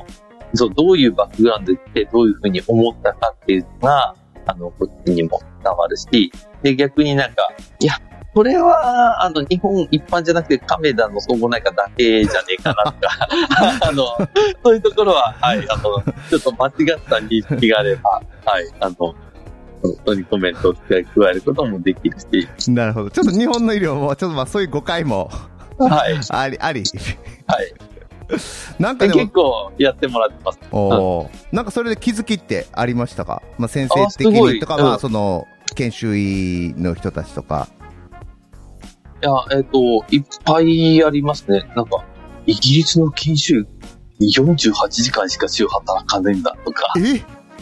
あの、まあ、で、あの、今もうちょっと、あの、48から増えるので、なんか、あの、文句が出たとこんな感じかなとか、うん。よ、ああ、でもまあ日本もまあ40だからまあ一緒っちゃ一緒ですけど、えー結構短いんですね、イギリスも。い、い、い、あああ40てか、え？え ?40 っていうか、あの一応、法定労働、僕アメリカは80ですよね。なので、まあ、どこを基準にするかなんですけどもそうで、すね。はい。うん。とか、まあ、あの、気づきはすごいあって、まあ僕は結構イギリスに関しては、あの結構医療のモデルの模範例ぐらいな感じで、注目はしてるのであの、いろいろ、あの、してるんですけど、それがなんかちょっと、えっ、と、生の、えっ、と、声とか、生の体験とかで、その、教え子とか他の指導に伝わるっていうのはすごい、なんか、いいなと思って。なるほど。まあ、イギリスは確かに、あの、ナショナルヘルスサービス、NHS が、まあ、あれがシングル、ほぼ single payer なんですかね。まあそうですね。まあプライベートもあるけど、まあ的な感じですでね。すよね。で、うんだから、で、各医師も基本的には、特に general practitioner は NHS に雇用されているっていううん形ですから、まあ、 payer も官であれば、 practitioner も官っていうシステムそうでよね。ですすね。日本はまあ payer は官だけど、 practitioner は民でけど、イギですすね。リスは官官で、まあ多分かなりハイバリューなケアをやろうとはしてる感じはしますけど、先生的にはどこがいいですか、イギリスの医療。いや、やっぱりなんか、えあの、いろいろ、あの、ココスパとかすごい考えてるし、うんあとはその、特に例えば、あの日本で人口とか、その、地域の人口とか変わっていくじゃないですか。はい。で、その、じゃあ、この地域に、あの、公立病院と私立病院いらないよねってなった時、日本だったらその調整って、まあ、できる例は、あの、稀な例で、うん。うん、難しいと思うんですけど、はい。でも、まあ、イギリスとかだったら、あの、そういった、あの、両方間なので、調整とかすごいやりやすい。時代のニーズに合わせて、医療全体の提供体制がどんどんあの変わっていける。ほう。それは面白いですね。うん。確かに、缶ならではの。そうですね。逆にサー、競争ないからサービス悪いとかそんなのないんですかね？どうですかね？いや、あの、そこがイギリスのうまいところで、いい感じで、その競争原理とか入れているので、おー。だから、うん。いや、本当に、だから僕、アメリカ留学だから、あの、医療全体のシステムはアメリカいいですよね、みたいな、あの、ことを言われると、いやいや、あの、それは国民の1割保険がないアメリカのシステムはダメダメシステムです。アウトカム、ほら、こんなにダメダメ。あの、イギリスとか他のところ見た方がそれは必須っていう話をします。ああ、なるほど。まあ確かにアメリカの医療制度はまあ、まあ、あれは、まあまだまだ西部劇の世界ですからね。はい なるほど。じゃあまあ、えー、まあいろいろ国際色も豊かな、あの体験ができるということですね。はいで、まあちょっとあの、話がそれるんですけども、はい。まあ、その先生、お子さん、インターナショナルスクールにあの入れてらっしゃるということなんですけども、はいまあ、そこに、まあ、先生は何を見てらっしゃるのかっていうのがちょっと気になってて、あと、まあ、それが、あの、医療と何か関連、共通するところがあるのかなと。その日本の教育の持ってる問題点だとか、あの、まあ、足り、足りない、足りないところだとか、まあ、その世界の潮流の中で、例えば英語が大事になってくるとか、まあ、ちょっとな、何、そうですね、その何が、何を重視されて、そういう決断をされたのかなっていうのがちょっと、個人的に知りたいなと思ったんですけども。なるほどですね。いやそれもいい質問ですね。あの、まあ、あの、世界の人口70億ぐらいで、まあ、日本語を喋る人って1億2000万とか、そんなもん。はい。英語喋れた方が、そりゃ、あの、話せる人が増えるので、チャンスが増える。うーん。で、えっ、と、やっぱり、えっ、と、その、留学して、あの、アメリカに残った人も、あとはその、帰国子女の、あの、先生は見てるんですけど、あの、言葉って本当にノームが柔らかい時にやってると、後からやっても伸びるんですね。うーん。それが、あの、東京会長 N、日動火災 N プログラムの、あの、面接、一緒に入ってた、えっ、と、マーク・ピッターソン先生の、あの、格言なんですけど。うんあの、まあ、そうすると、あのそういったことも、えっ、と、やっといた方が子供たちの将来の可能性にできると。はい。うん。で、でまあ、あ一つは教育言葉ということですねそう。ですね、言葉ですね。はい。あと、その文化とかコミュニケーションとか、あの、そういったところも含めての言葉ですけど、確かにそうですね。あの、言葉、英語ペラペラでもニューヨークで生き残っていけるかはまた別かもしれないですね。あの、ね文化が、文化的スタンダードがあまりに違うので、うん、うん、うん。うん、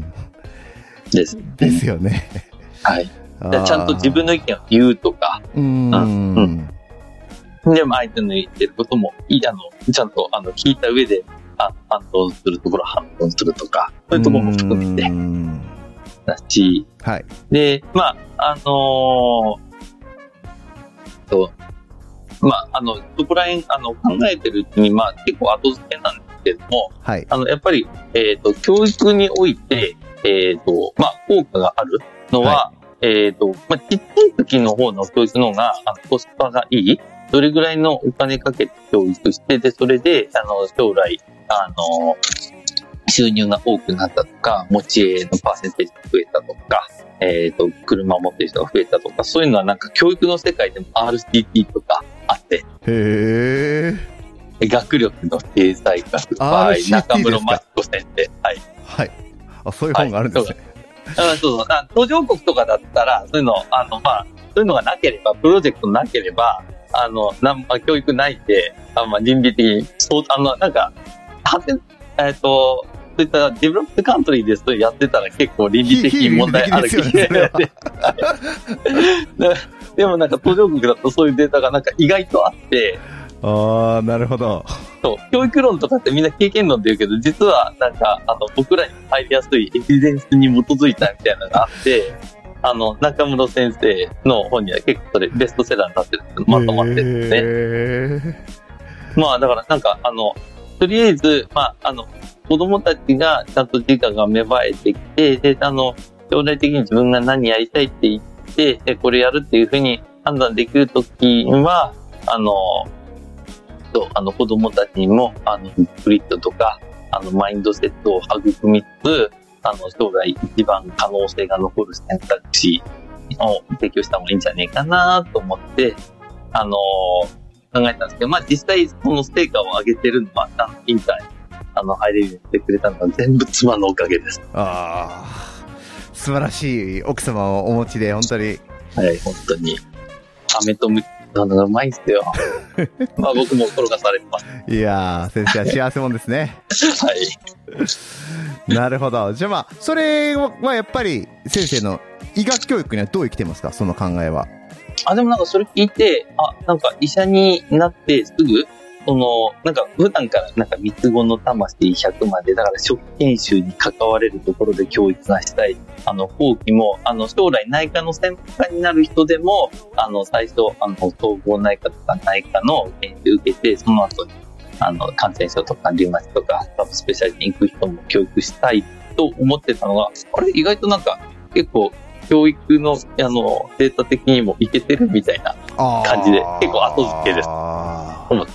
確かにそうですね。それこそその先生の教え子の一人のあの、林先生なんかは、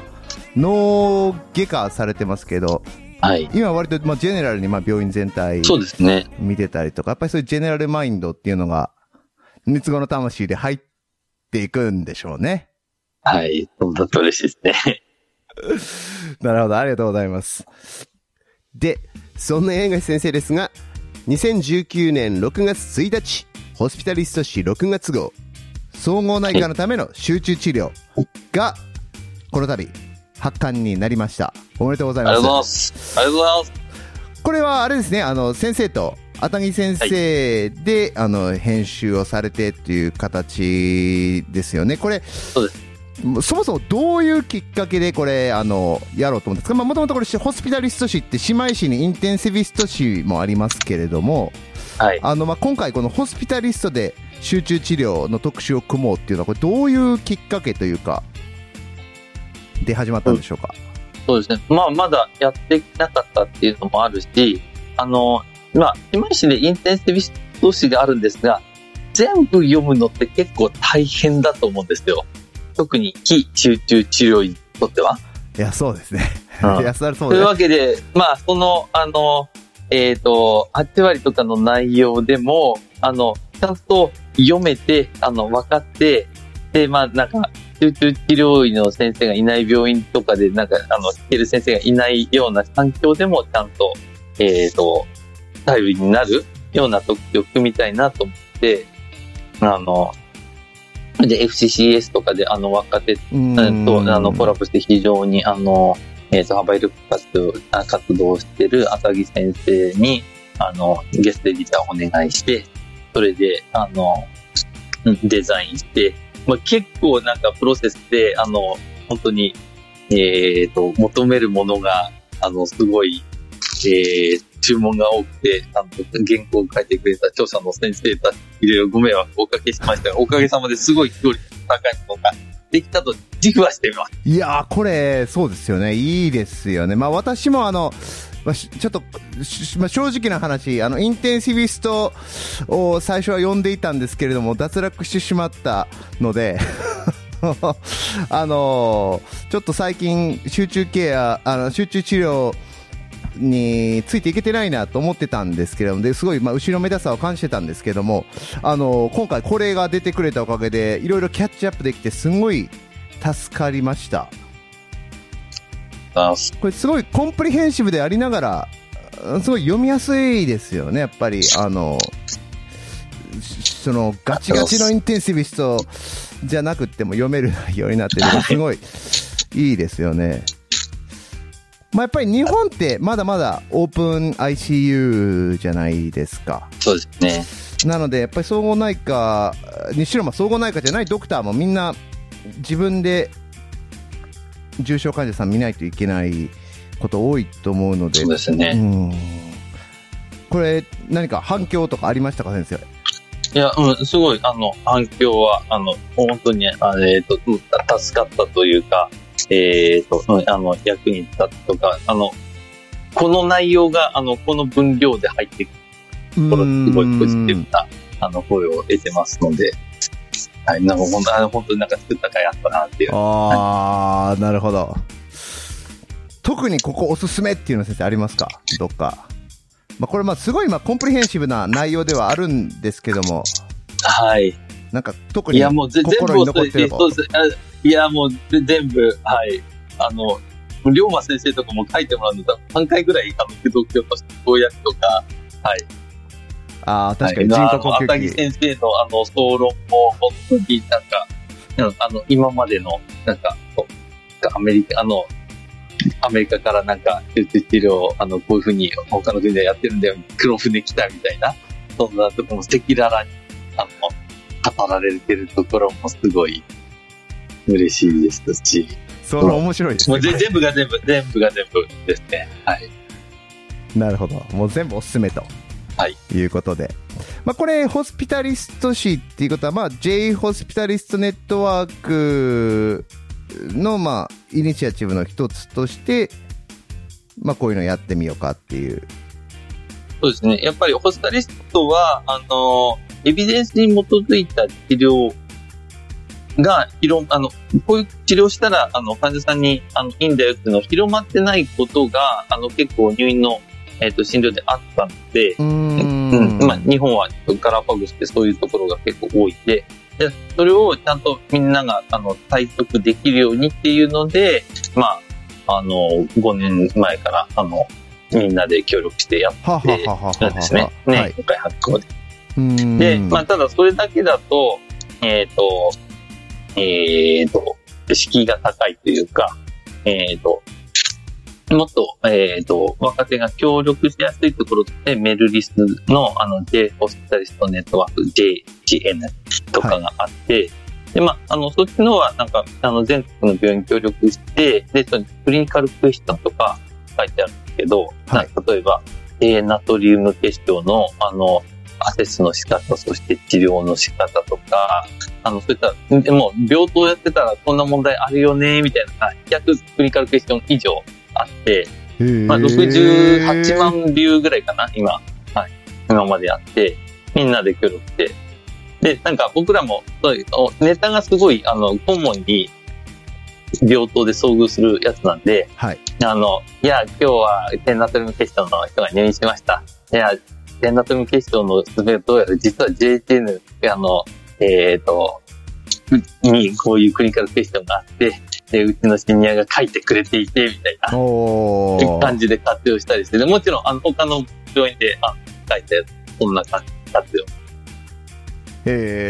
え、じゃあすごいいいリソースですね。そうですね、もう、もう、うん、ガンガン使っていただければと思うし、やっぱみんなで協力してるんで、あの、同じネタでも複数あったりもするし、それぞれに、それぞれの味があったり、でもあの、そういった、あの、ちゃんと、あの、参考文献ちゃんと書いて、あの、個人のオピニオンっていうところはちゃんとオピニオンとして書いてっていう、そこの、あの、判断ってっていうのは、あのできてるので、なるほど。僕は結構このジャーナルクラブ、あの、好きですね。ありがとうございまあの、以前、あのなんかなんかでググった、論文名でググったら引っかかって、す。はい。あの、いろいろ、あ、こういう突っ込み方もあるんだな、みたいなのを人のはい。突っ込んでるジャーナルクラブのスライド見てると勉強になって、はい。これおすすめですね。ありがとう ございます。で、えーそんな八重樫先生ですけれども、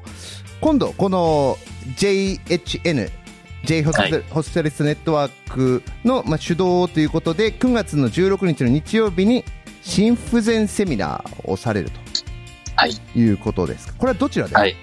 これ、あの、佐賀で、あの、日本病院総合診療医学会総会が佐賀であるんで、はい。まあ、そこ連休なので、土日で学会があって、まあ、あの、一日、その後のよ、あの、祝日も残れる人は残ると、えっ、と、心不全について、あの、僕、心不全特集、最近、あの、平岡先生です、あの、出してくれてますが、はい。あの、その内容が頭に、あの、叩き込まれる、そして明日の臨床から使えるようなセミナーに参加できる。おー、なるほど。これは学会と同じ会場でっていうことですか？えっ、と、ちょこっと違うんですけど、まあ、あちょっと微妙に違うまあ、あの、あまあ、微妙に違う、まあ、似たような。似たようなところで。はい、はい。なるほど。これは、えっと、朝から、えそうですね。はい。はい。あと、福岡から飛べば、あの、ちゃんと日本全国、あの、戻れる時間にもあるはずなんで。ー、じゃあまあ安心して、はい。安心してはいじゃあ参加してはいいただけますね。はい。えーはい9月の16日日曜日です。はい。そしてまあ、あの、それの、今おっしゃっていただいた通り、その前日、前々日ですね、9月の14日土曜日、15日日曜日、第19回日本病院総合診療医学会学術総会。はい。こちらで先生、いろいろと飛び回ってセッションされるということで、はい。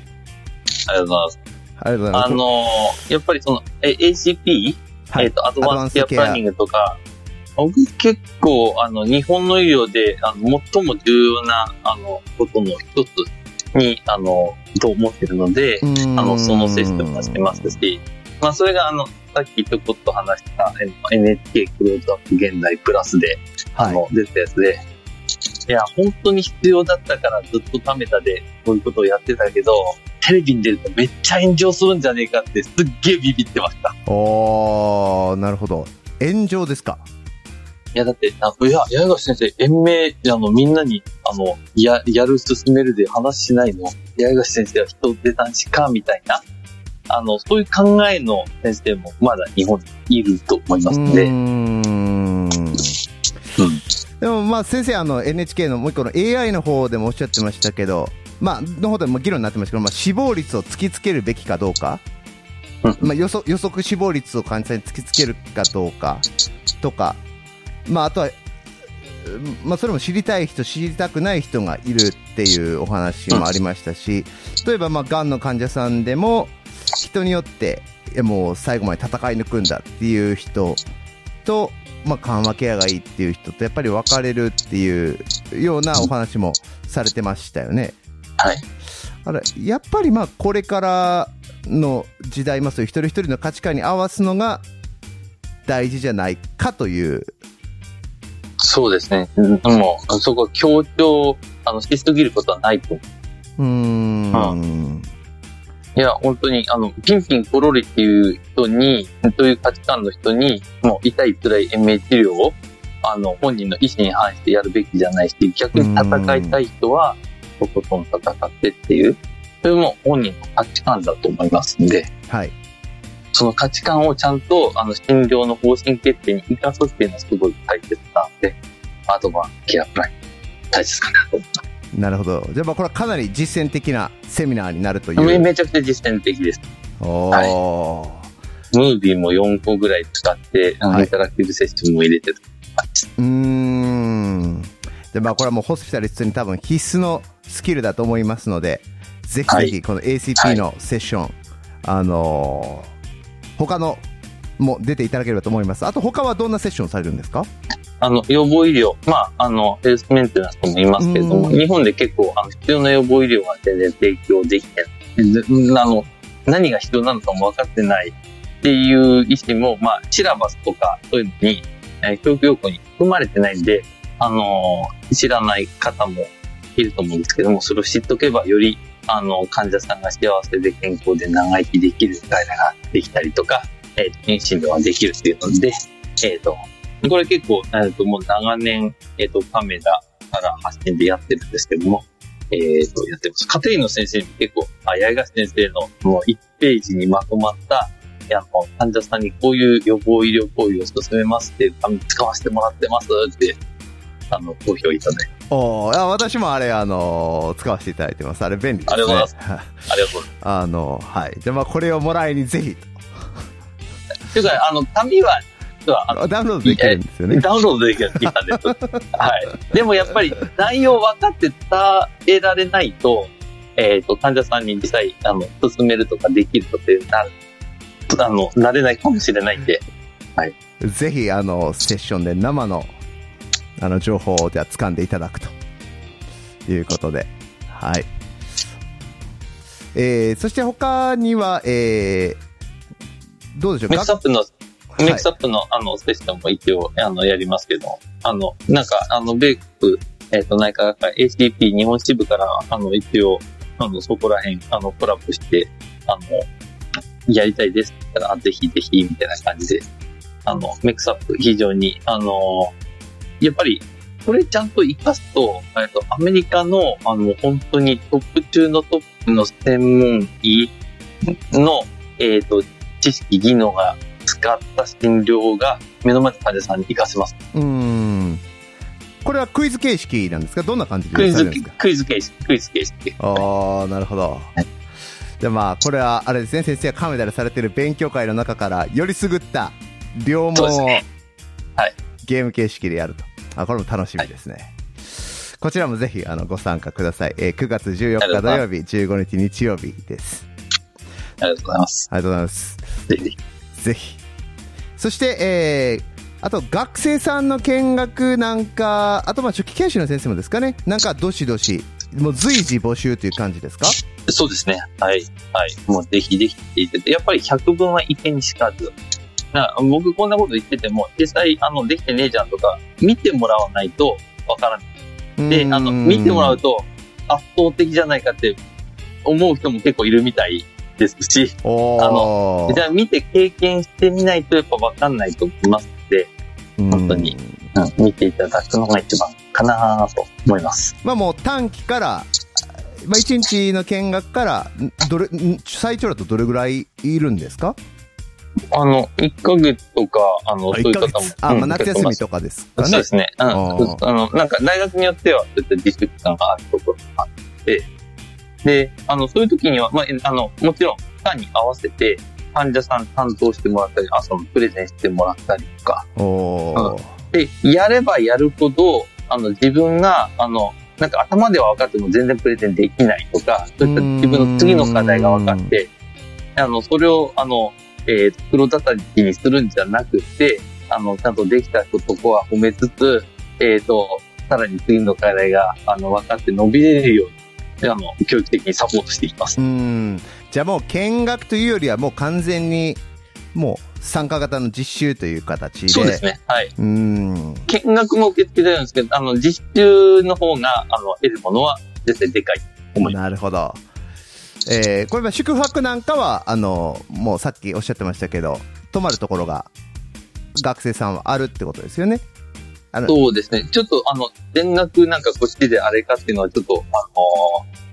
のうんあの、自分が完全に把握してないことなんですけど、あの、国語研修センターにうん連絡してもらってっていうか。わかりました。じゃあまあ、えっ、と、どしどし、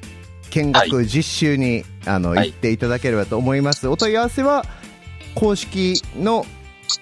ホームページから、そうですね。初期研修センターと、えっ、と、後期研修は、その総合内科の方の受付まで。という形ですね。はい。はい。えー、あと、ま、直接先生にご連絡をしたいときは、何がベストでしょうか？例えば先生に何かキャリアのことでご相談したいとか、あのーちょっとこれを聞いてみたかったとかいう方、Facebook かなんかが、あー、まあでもいいですし、まあメールかなと思います。なるほど。じゃあまあ、メールアドレスもじゃあちょっと show note の方にはい載せさせていただきます。はい。はい。さて、八重貝先生、あの、長らくインタビューありがとうございました。ちょっとそろそろ、こちらこそありがとうございます。ありがとうございます。そろそろお時間なんですけれども、最後に締めくくりに番組を聞いてくださっているリスナーの皆さんに、あの、一言お願いできますでしょうかもう、はい今日の話、あの、忘れても、これだけはもう 覚えておいてくれというメッセージをちょっとぜひよろしくお願いします。いや、あの、実は日本の医療ってガラパゴスで、えっ、と、もっと視野を広く自由に持てば、いろんな可能性が広がってくると思います。というわけで、あの、広く、えー視野を広く自由にして、そして、あのー医療者になる人は、あの、患者の、あの、幸せに、あの、貢献できるような方策を、えっ、と、フレキシブルに考えて、そしてそこに到達できるように、あの、研修して、えっ、と、自己実現していただければと思います。ああ、なるほど。もう視野を広くってことですね。もうその、まあ、医療システム全体も、まあ、患者さんも、患者さんの家族も、まあ、仕事もいろんなものを見ながら見れるはい。医師になって、そのためにはやっぱり鉄は熱いうちにということで、その通りです。はい。今の間に、若い間にしっかりやりましょうということですかね。はい。はい。では、名残惜しいですが、お時間が来てしまいました。本日のゲストは、亀田総合病院から八重樫牧人先生でした。どうもありがとうございました。こちらこそありがとうございました。